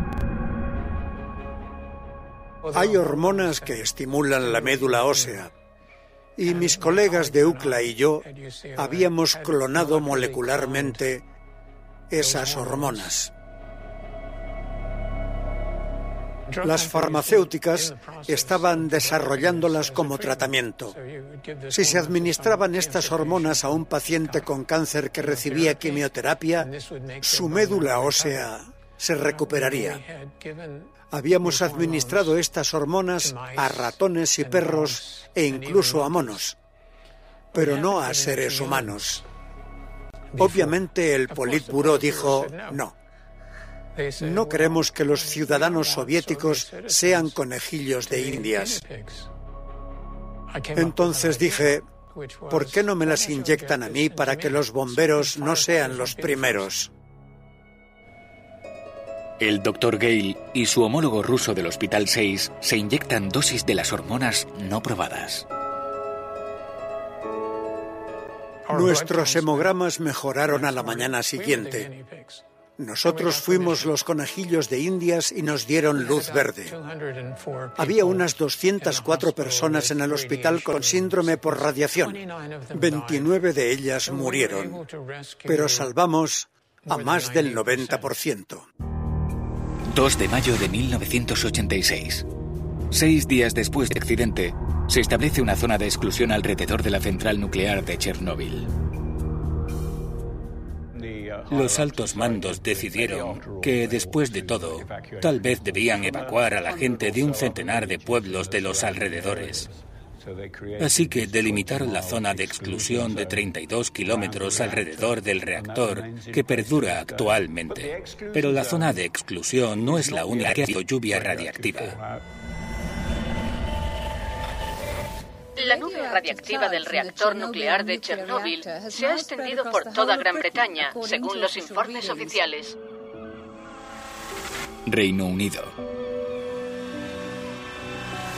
3 de mayo de 1986. En el Reino Unido comienza el puente de mayo. La radiación se propagó por los vientos. Todas las masas de aire que pasaron por encima de Chernóbil durante los 10 días que estuvo ardiendo eran radiactivas.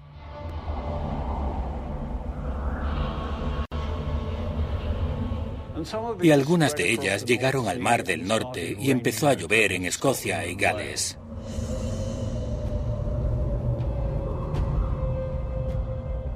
Se informó a la gente de que no salieran si llovía.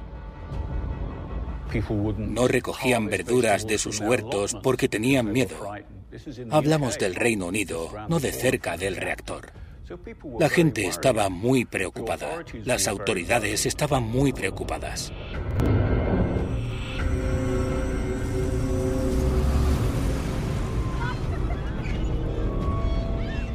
Toda Europa estaba asustada por lo que pudiera pasar.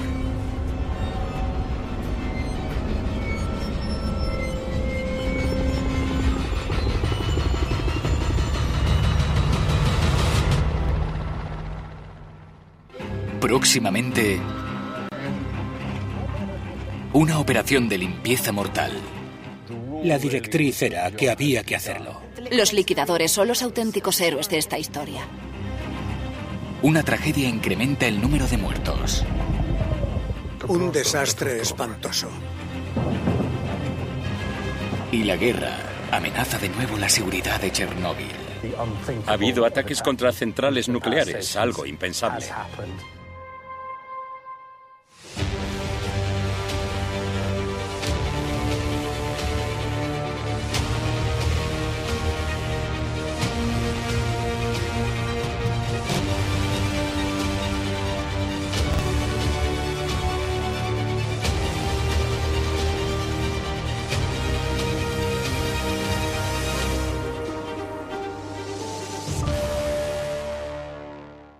Judy was boring. Hello. Then Judy discovered ChumbaCasino.com. It's my little escape. Now Judy's the life of the party. Oh, baby, Mama's bringing home the bacon. Whoa, take it easy, Judy. The Chumba life is for everybody. So go to ChumbaCasino.com and play over 100 casino style games. Join today and play for free for your chance to redeem some serious prizes.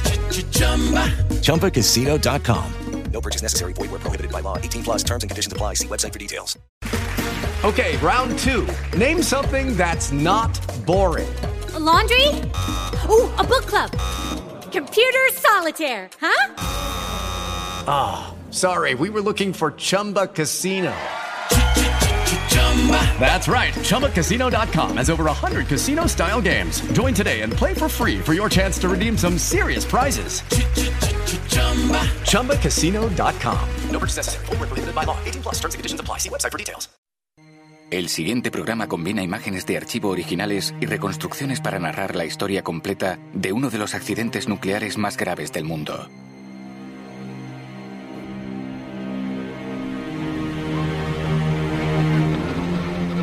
Un sueño soviético que se convirtió en pesadilla. Un desastre que las autoridades intentaron ocultar, mientras unos pocos valientes luchaban por evitar que la radiación se extendiera por todo el mundo. Con documentos soviéticos de alto secreto y el testimonio de aquellos que lo arriesgaron todo,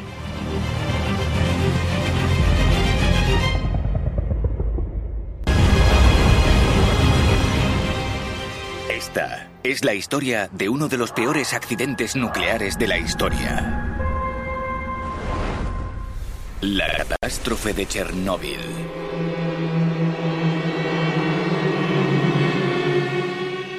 Caída.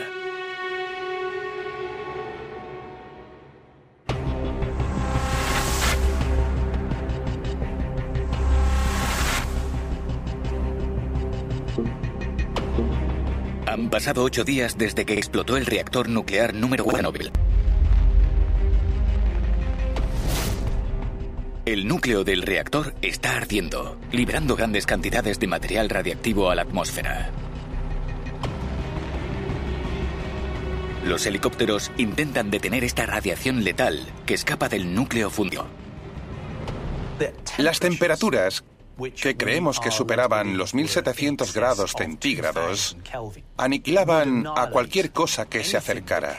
Así que la forma de aprovechar esa situación era idear un modo de utilizar ese calor para fundir una estructura que actuaba como un absorbente de neutrones. Se intentaron varias cosas. Se decidió verter una gran cantidad de arena sobre el núcleo del reactor. Los niveles de temperatura y radiación aumentan. Había que pensar en otro tipo de elementos que encapsulasen esa lluvia radioactiva. A la arena se le añade plomo y un elemento raro llamado boro. Cada día se fabrican hasta 200 gotas. Se les encomendó la tarea de realizar lo que llamaban bombardeos, que consistía en llenar sacos de arena y dejarlos caer a través de un agujero bastante pequeño en el tejado de la central sobre el reactor. Era un trabajo increíblemente peligroso.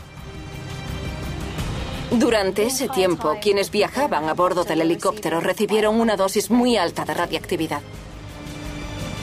El reactor tiene una fuga de radiación hasta 10 veces superior a la dosis letal. Uno de los pilotos que sobrevoló el lugar de la catástrofe es el capitán soviético Alexander Marugin. En una situación como esta, no piensas nunca en ti mismo. Una fuerte radiación de rayos X fluía desde el interior. Aunque el helicóptero estaba blindado y sellado, el hangar de carga se encontraba abierto. Teníamos máscaras con filtros a bordo, pero resultaron ser prácticamente inútiles. En total, se arrojan 5.000 toneladas de materiales sobre el reactor. Nueve días después de la catástrofe, la temperatura empieza a bajar y la fuga de radiación desciende repentinamente un 99%.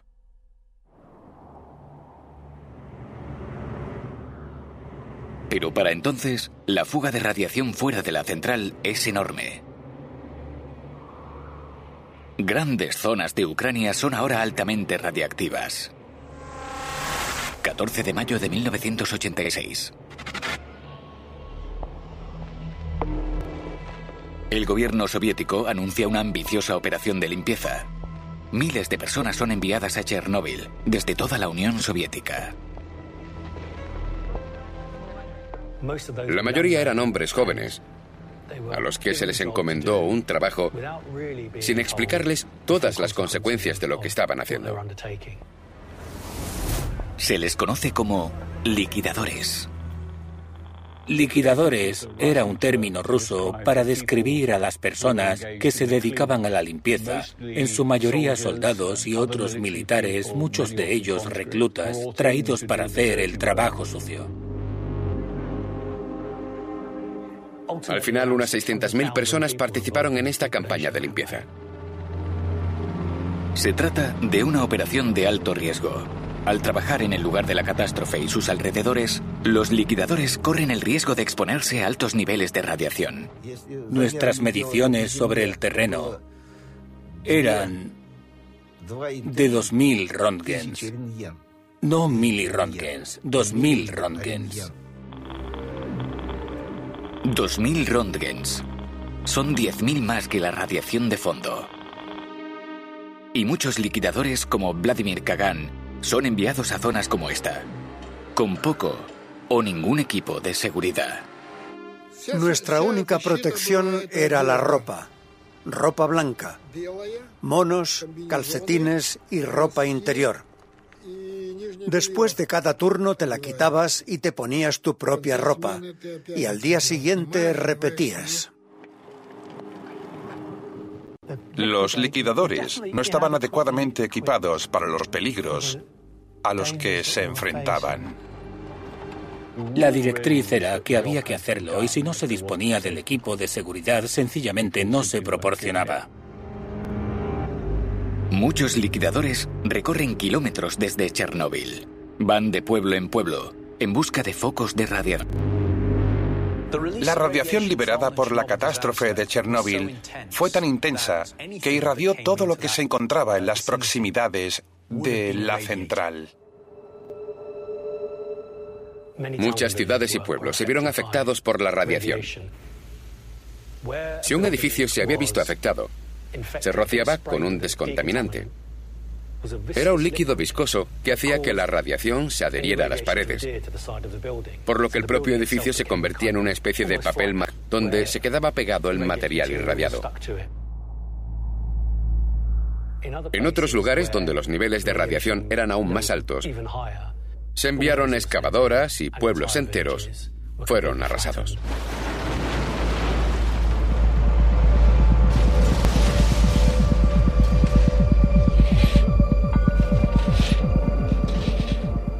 Se registran casas abandonadas. Se retiran vehículos. Se elimina y entierra todo lo que registre altos niveles de radiación.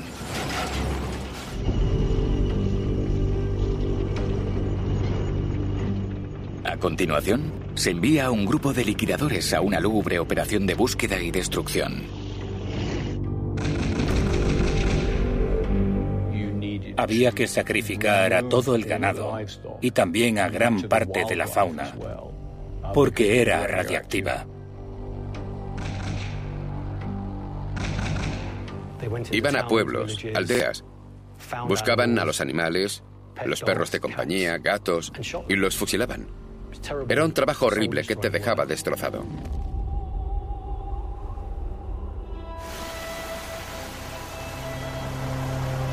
Mientras prosigue la operación de limpieza, el piloto de helicóptero Alexander Marujin es reclutado para una misión especial. Teníamos un mapa especial, un mapa secreto. Me acompañaban científicos nucleares que medían la radiación del suelo y resultó estar muy contaminado. Había recibido una gran dosis de radiación. Se detectan niveles nocivos de radiación hasta 30 kilómetros del lugar de la catástrofe. Durante uno de estos vuelos sobre la campiña contaminada, Alexander hace un descubrimiento sorprendente. Sobrevolábamos los pueblos cuando los vi. Estaban sentados junto a sus casas. Aterricé cerca y les pregunté, ¿por qué estáis aquí? Y me dijeron, hemos vuelto, no podemos abandonarlo todo. Había vacas cerca, las ordeñaban y bebían la leche y comían lo que allí cultivaban. Dijeron, es lo que comemos. Es probable que sus vacas produzcan leche altamente radiactiva. Tras la catástrofe, más de 100.000 personas son trasladadas al hospital para ser examinadas. Si el yodo radiactivo entra en la cadena alimentaria y en particular en la leche, casi todo acaba en esa pequeña glándula tiroides que tenemos en el cuello. Así que esas personas recibieron dosis muy, muy altas de radiación en sus glándulas tiroides. A lo largo y ancho del vasto paisaje radioactivo, muchas personas temen haber sido envenenadas. No sabían qué daños físicos habían sufrido, si tendrían síntomas radiológicos, si padecerían cáncer. Ese era su miedo.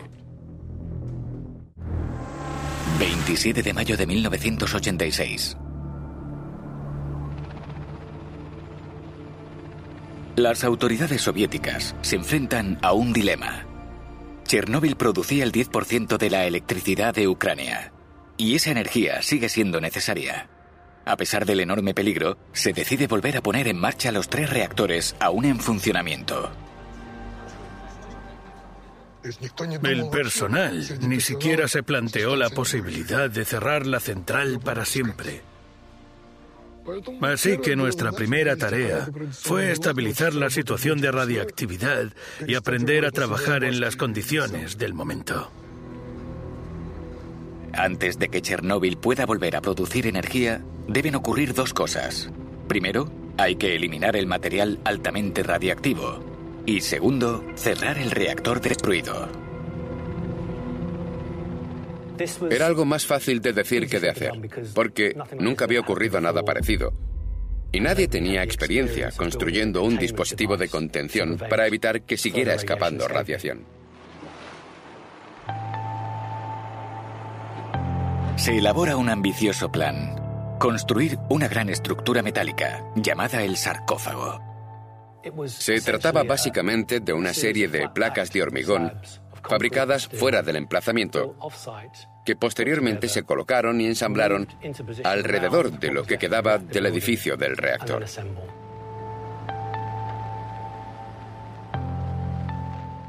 Acabó siendo el edificio prefabricado más grande del mundo. Desde el punto de vista de la ingeniería, fue sencillo y eficaz. Con un gasto mínimo de madera, el sarcófago se sostenía mediante tuercas y tornillos, como una casa hecha de madera.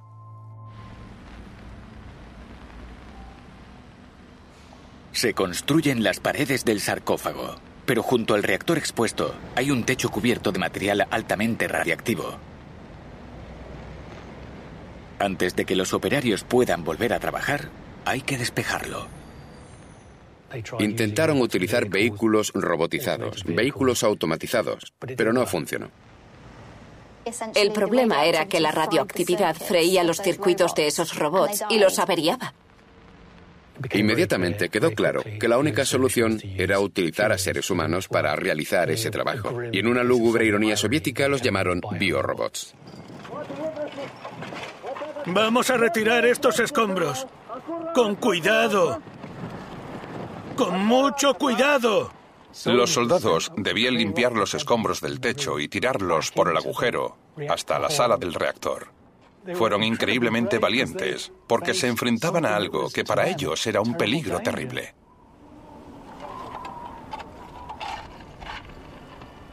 Los niveles de radiación en el tejado son extremos.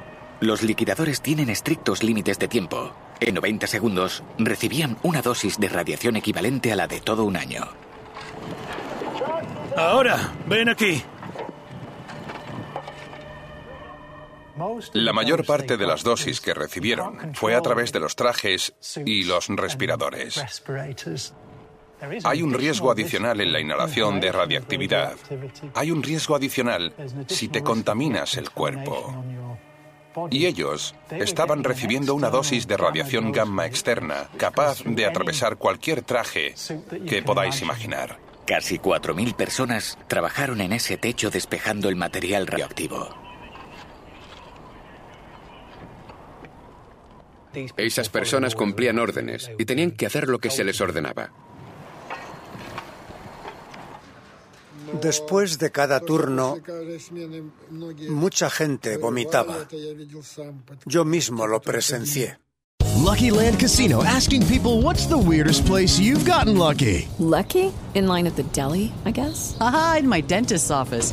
More than once, actually. Do I have to say? Yes, you do. In the car before my kids' PTA meeting. Really? Yes. Excuse me, what's the weirdest place you've gotten lucky? I never win and tell. Well, there you have it. You can get lucky anywhere playing at LuckyLandSlots.com. Play for free right now. Are you feeling lucky? No purchase necessary. Void where prohibited by law. 18 plus. Terms and conditions apply. See website for details. What's up, everybody? Okay, do you guys know that even if we all ate the same and exercised the same, that we would all still look completely different? I'm Lacey Green. I'm a super trainer with Body. That's B O D I dot com. I'm telling you, this is something that you need in your life. The app isn't just about having a perfect body, because what is that anyway? It's about what we call health esteem. Feeling good about yourself right now, just as you are, as you work on the person you are becoming. Using Body's tools to find your version of happy and healthy. Body isn't just some software, it's people, it's trainers, nutrition, and mindset experts, and a community of other people just like you and me. And they even have my program for beginners only, which you have to try even if you've never worked out a day in your life. I'll get you off the couch and started on day one, finding the joy and dropping the judgment. And don't take my word for it. You can try it for free right now for 14 days at body.com. That's body with an I.com. Let's get up, get moving, and feel good. Whoop, whoop. El miedo a la enfermedad por radiación llevó a muchos a recurrir a formas poco ortodoxas que creían que les protegerían.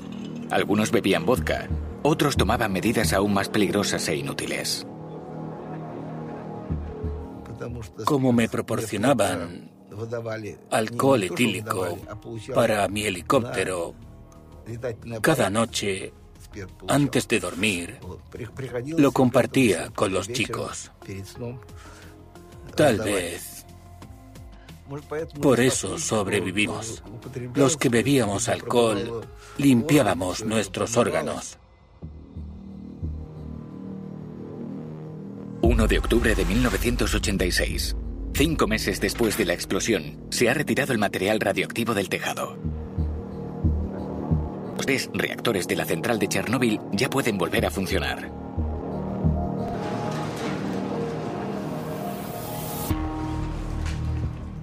El 26 de septiembre de 1977 lo puse en marcha como operador, pero el 1 de octubre de 1986 lo puse en marcha como ingeniero jefe. Los liquidadores izan una bandera para celebrarlo, pero en 24 horas la catástrofe se repetiría.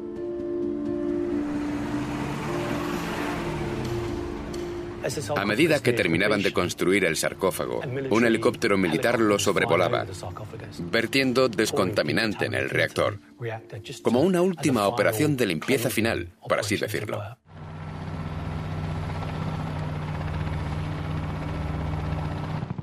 Volvíamos de comer y lo vimos. La grúa era tan alta que el helicóptero enganchó la cuerda con sus aspas.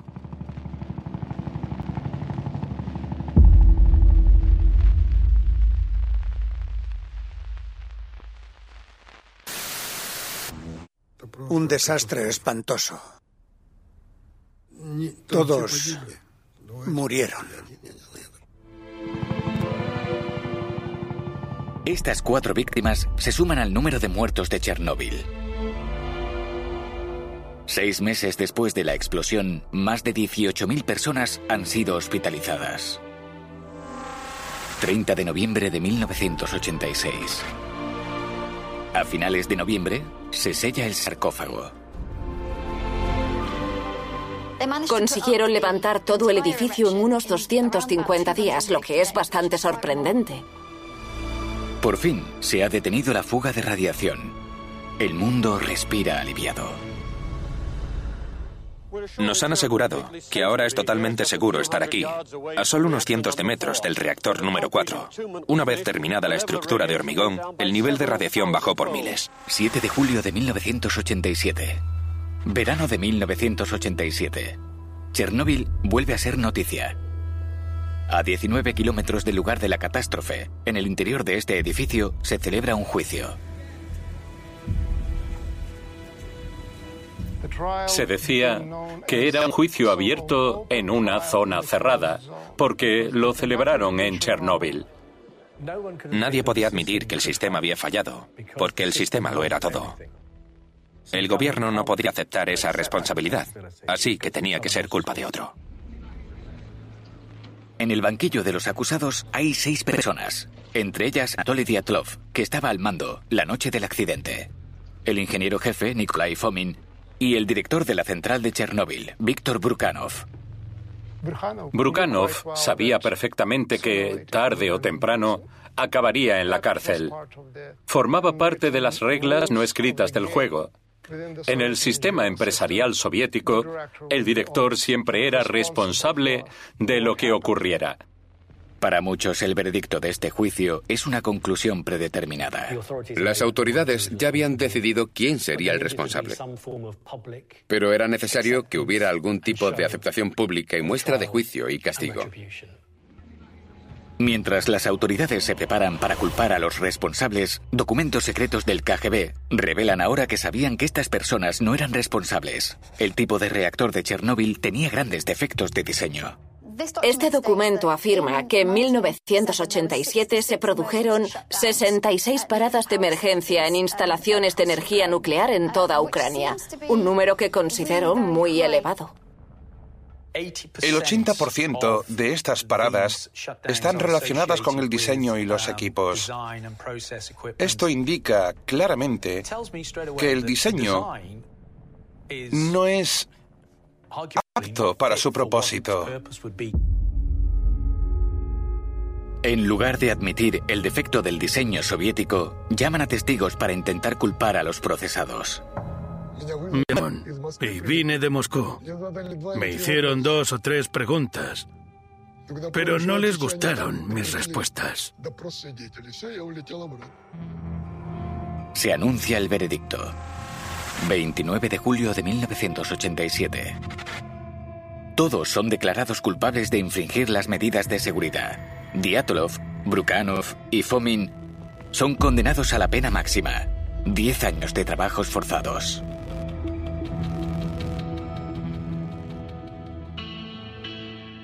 El juicio era necesario, porque de lo contrario tendrían que haber reconocido.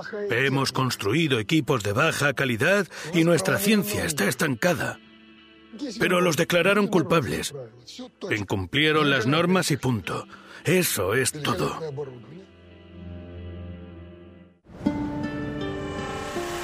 Moscú, URSS. 1 de diciembre de 1991. Cinco años después de la catástrofe de Chernóbil, su impacto aún se deja sentir. Ha dañado gravemente la estabilidad de la Unión Soviética. Chernóbil se convirtió en un catalizador de los movimientos independentistas, que habían estado creciendo poco a poco y que pedían más autonomía para las repúblicas.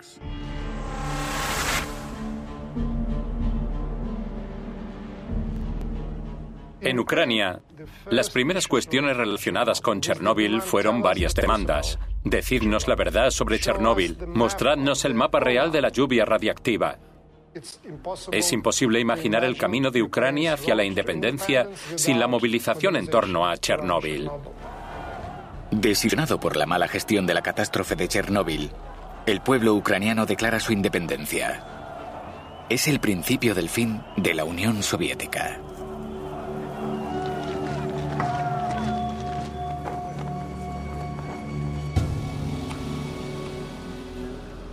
Pero en la carrera hacia la independencia, se olvida el coste humano de Chernóbil.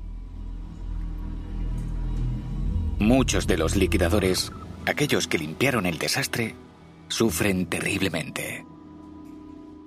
Por supuesto, no nos dijeron nada de la cantidad de radiación que recibimos. No obstante, a mí acabó afectándome. Me operaron y ahora tengo una discapacidad grave.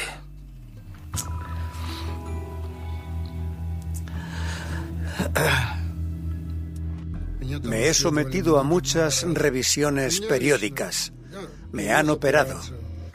Tuve cáncer de intestino grueso, pero por suerte me lo diagnosticaron a tiempo.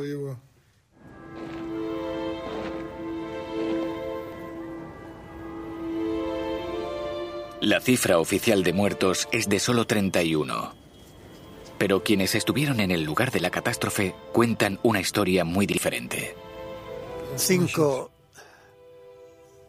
de los ocho miembros de mi equipo murieron. Todos jóvenes. Muchos de mis amigos que trabajaron allí en diferentes tipos de tareas murieron. No sé quién está vivo y quién no de mi equipo, pero muchos de los pilotos que conocí ya nos han dejado. Demasiados. Incluso aquellos que no recibieron una dosis mortal de radiación siguen pagando un alto precio. El miedo de la gente a lo que pueda pasarles a causa de la radiación ha sido el mayor problema en términos de efectos sobre la salud. Muchos estaban destrozados mentalmente. Vivían esperando a que su salud empeorase. Vivían esperando el cáncer. Crees que la radiación te va a hacer daño, así que no te cuidas tanto como deberías. Bebes más, fumas más o incluso puede que vivas de forma más peligrosa. Estos factores han sido mucho más perjudiciales para la vida de los liquidadores que las dosis de radiación que recibieron.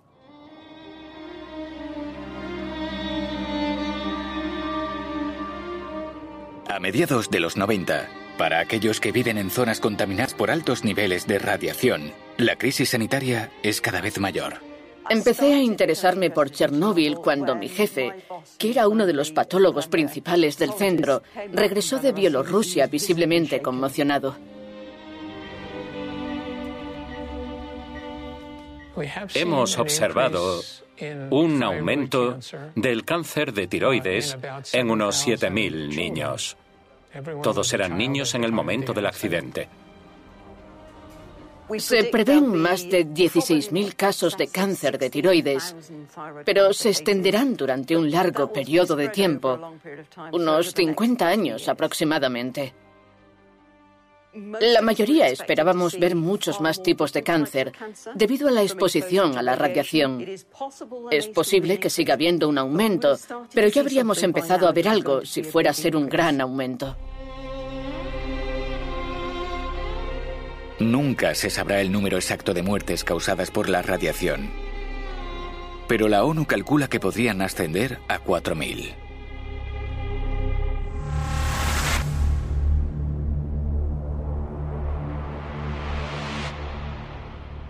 La ciudad, a solo 3.000 kilómetros del lugar de la catástrofe, sigue siendo un páramo abandonado.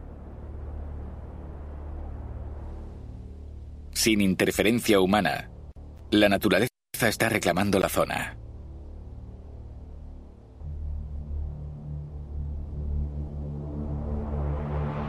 Pero en Chernóbil hay un problema que amenaza con elevar los niveles de radiación una vez más.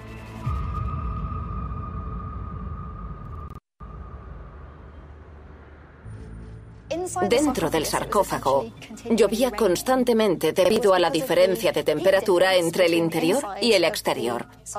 Así que todo dentro del edificio del reactor y del sarcófago empezó a corroerse rápidamente, incluido el combustible que se acababa convirtiendo en polvo radiactivo.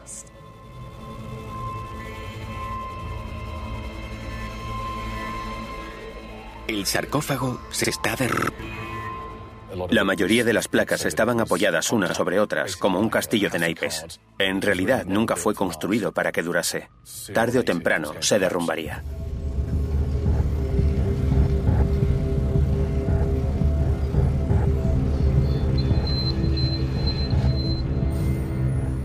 Los trabajadores exploran el edificio del reactor 4 y descubren corrosión en muchas zonas.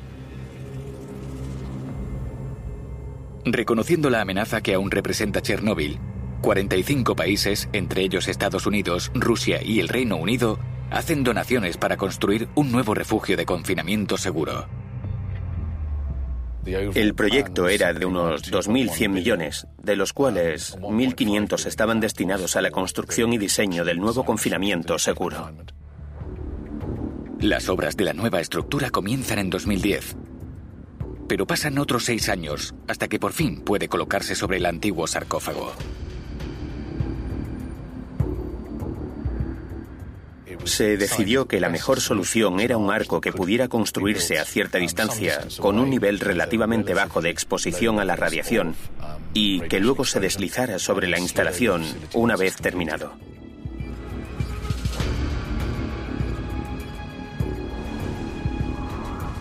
Es la mayor estructura terrestre móvil jamás construida.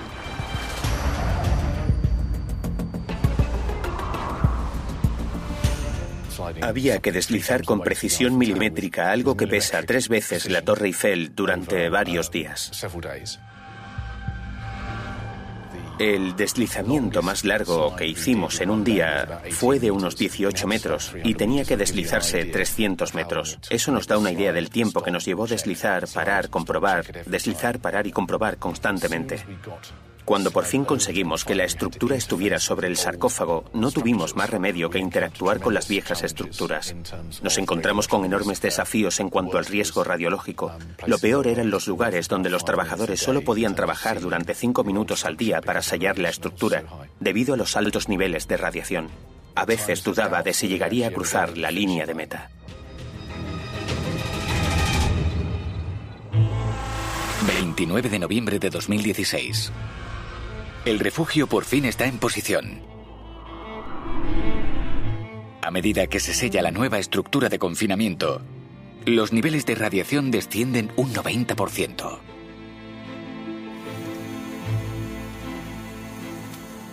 La vida útil del nuevo confinamiento seguro es de 100 años. Su esperanza de vida es de 100 años, pero yo estoy convencido de que durará mucho más que eso. El reactor 4 es ahora más seguro que nunca. Y los equipos comienzan la larga y difícil tarea de desactivar los reactores restantes. Febrero de 2022. Sin embargo, seis años después, la central de Chernóbil está a punto de sufrir otra catástrofe.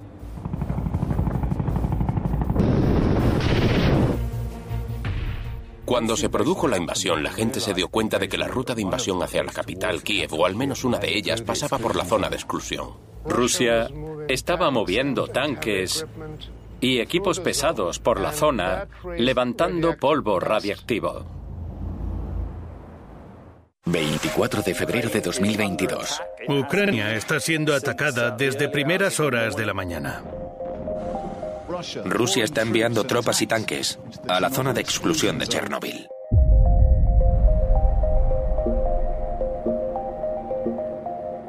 A finales de febrero, Rusia invade Ucrania. En los alrededores de Chernóbil, el ejército ucraniano se prepara para luchar. El fantasma de otra catástrofe nuclear infunde temor en todo el mundo. Chernóbil es una palabra que se asocia con un gran horror, y pensar que de repente la central no fuera segura era un gran motivo de preocupación. Mientras Rusia avanza, Ucrania intenta establecer Chernóbil y otras centrales nucleares como zonas prohibidas. Las autoridades ucranianas rogaron al Organismo Internacional de Energía Atómica que negociara un acuerdo para crear una zona de exclusión de 30 kilómetros.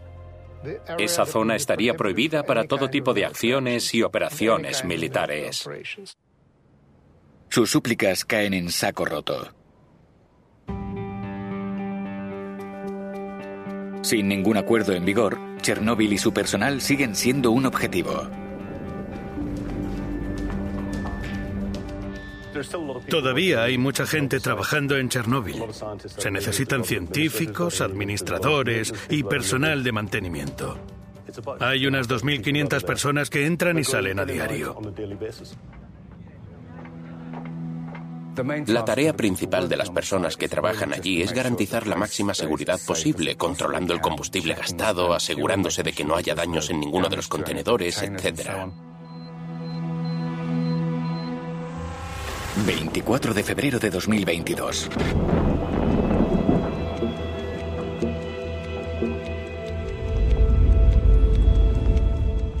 Pocas horas después de la invasión, las fuerzas rusas y ucranianas combaten frente a la central nuclear. Creo que eso caló hondo y provocó un profundo temor a que algo volviera a salir mal en Chernóbil. La central de Chernóbil está ahora en manos de los rusos. De hecho, un proyectil impactó en uno de los contenedores que albergaban los residuos nucleares. Y se registró un pico en los niveles de radiación. En algunas zonas, los indicadores mostraban que el nivel de radiación se había multiplicado por 10. Lo que ocurrió fue que Rusia envió tanques y equipos pesados por la zona, levantando polvo radiactivo.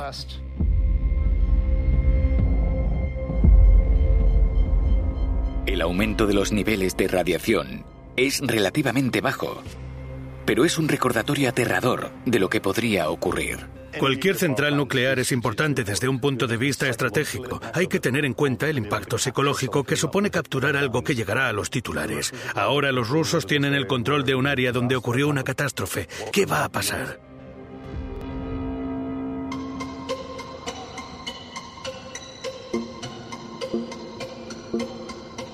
Solo 13 horas después del comienzo de la invasión, las fuerzas rusas se hacen con la central de Chernóbil.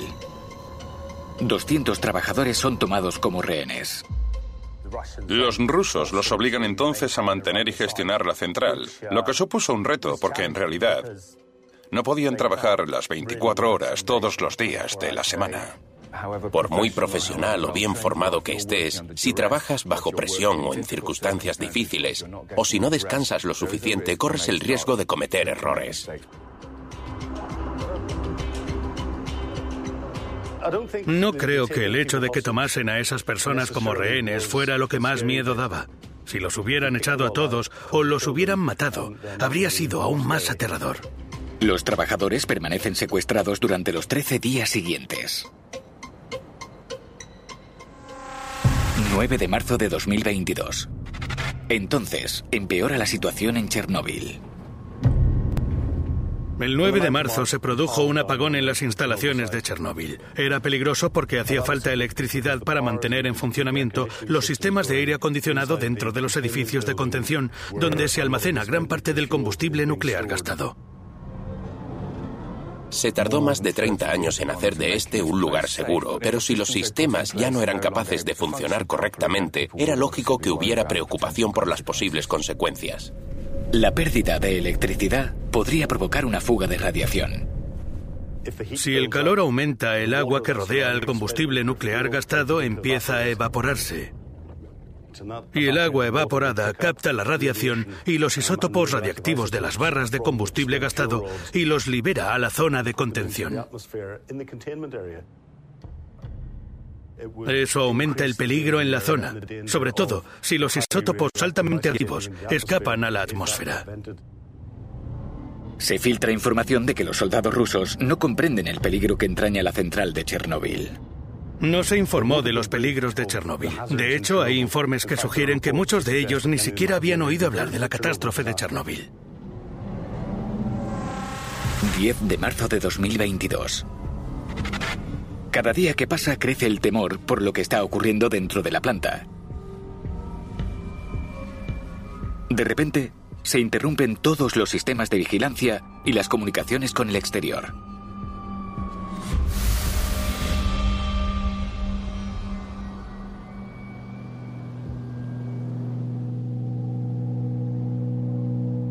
Cuando se corta la comunicación, solo puedes esperar que todo vaya bien. Sabes que hay sistemas de seguridad, pero en el fondo no sabes lo que está pasando. La comunicación es clave. Cuando se pierde el conocimiento de la situación, la mente empieza a desbocarse.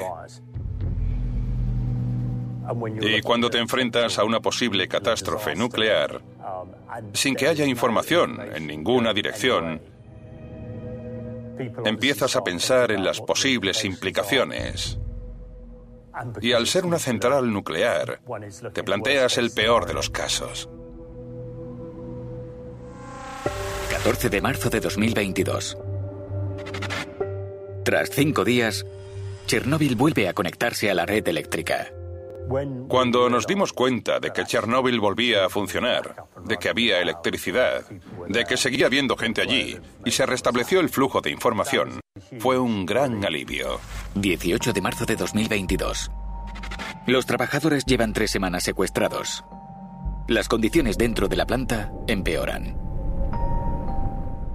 Me parece poco probable que la central contara con reservas de alimentos para tres o cuatro semanas. Sabemos que los soldados rusos no llevan comida, así que no hay duda de que las raciones eran escasas. Seguramente había soldados apuntándoles a la cabeza y no sabían lo que iba a pasar al día siguiente. Debía ser horrible. Llegaba información de que tenían que dormir en sillas, en sus despachos y cosas así. No era un lugar pensado para que la gente se quedara allí días y días. Los rehenes llevan más de 15 días en la central. El tiempo máximo permitido para mantener la exposición a la radiación en niveles seguros. Si durante la guerra esos niveles no se han respetado, puede haber consecuencias para las personas que allí trabajan y que seguramente hayan estado expuestas más tiempo del que debían. Se corre la voz de que los soldados rusos que cavan trincheras alrededor de Chernóbil están enfermando. No comprendían las amenazas de la radiación.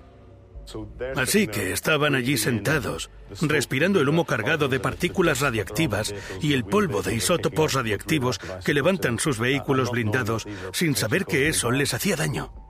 Probablemente sigan sin saber que eso es lo que los hace enfermar y sospecho que los científicos ucranianos no se lo han dicho. 20 de marzo de 2022. Las tropas rusas se han retirado de las instalaciones nucleares de Chernóbil, fuertemente contaminadas. Tras 24 días de cautiverio, los rehenes por fin son liberados y se permite la entrada de trabajadores de reemplazo. Fue un alivio. Las cosas empezaron a volver a la normalidad, pero es un claro ejemplo de que para que los procedimientos de seguridad funcionen correctamente, hay que permitir que la gente entre y salga, no mantenerla en circunstancias aterradoras.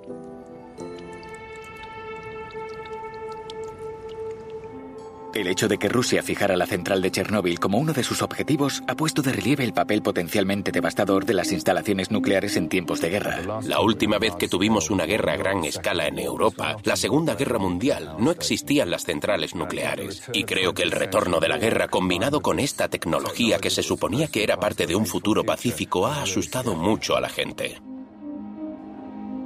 Rusia está armando las centrales nucleares en esta guerra contra Ucrania. Lo que está ocurriendo en Ucrania es una advertencia para el mundo entero sobre el peligro de la energía nuclear, algo de lo que normalmente ni hablamos. Pero esto es lo que pasa cuando estalla la guerra. Ataques contra centrales nucleares, algo impensable. Debemos asegurarnos de que no se repita en el futuro. El mortífero legado de Chernóbil comenzó hace más de 30 años. Y continuará durante mucho tiempo. Los reactores de Chernóbil Son un duro recordatorio de lo que ocurre cuando no se piensan bien las cosas y cuando no se tiene un plan por si algo sale mal. Sobre todo cuando se trata de materiales radiactivos que podrían tener graves consecuencias para la salud. Estos materiales están ahí ahora y puede que sigan ahí otros 30 años, puede que incluso 300. Hoy simboliza cosas diferentes para cada persona. Ha sido un símbolo del peligro que conlleva la energía nuclear, pero también un símbolo de la guerra y la agresión rusa.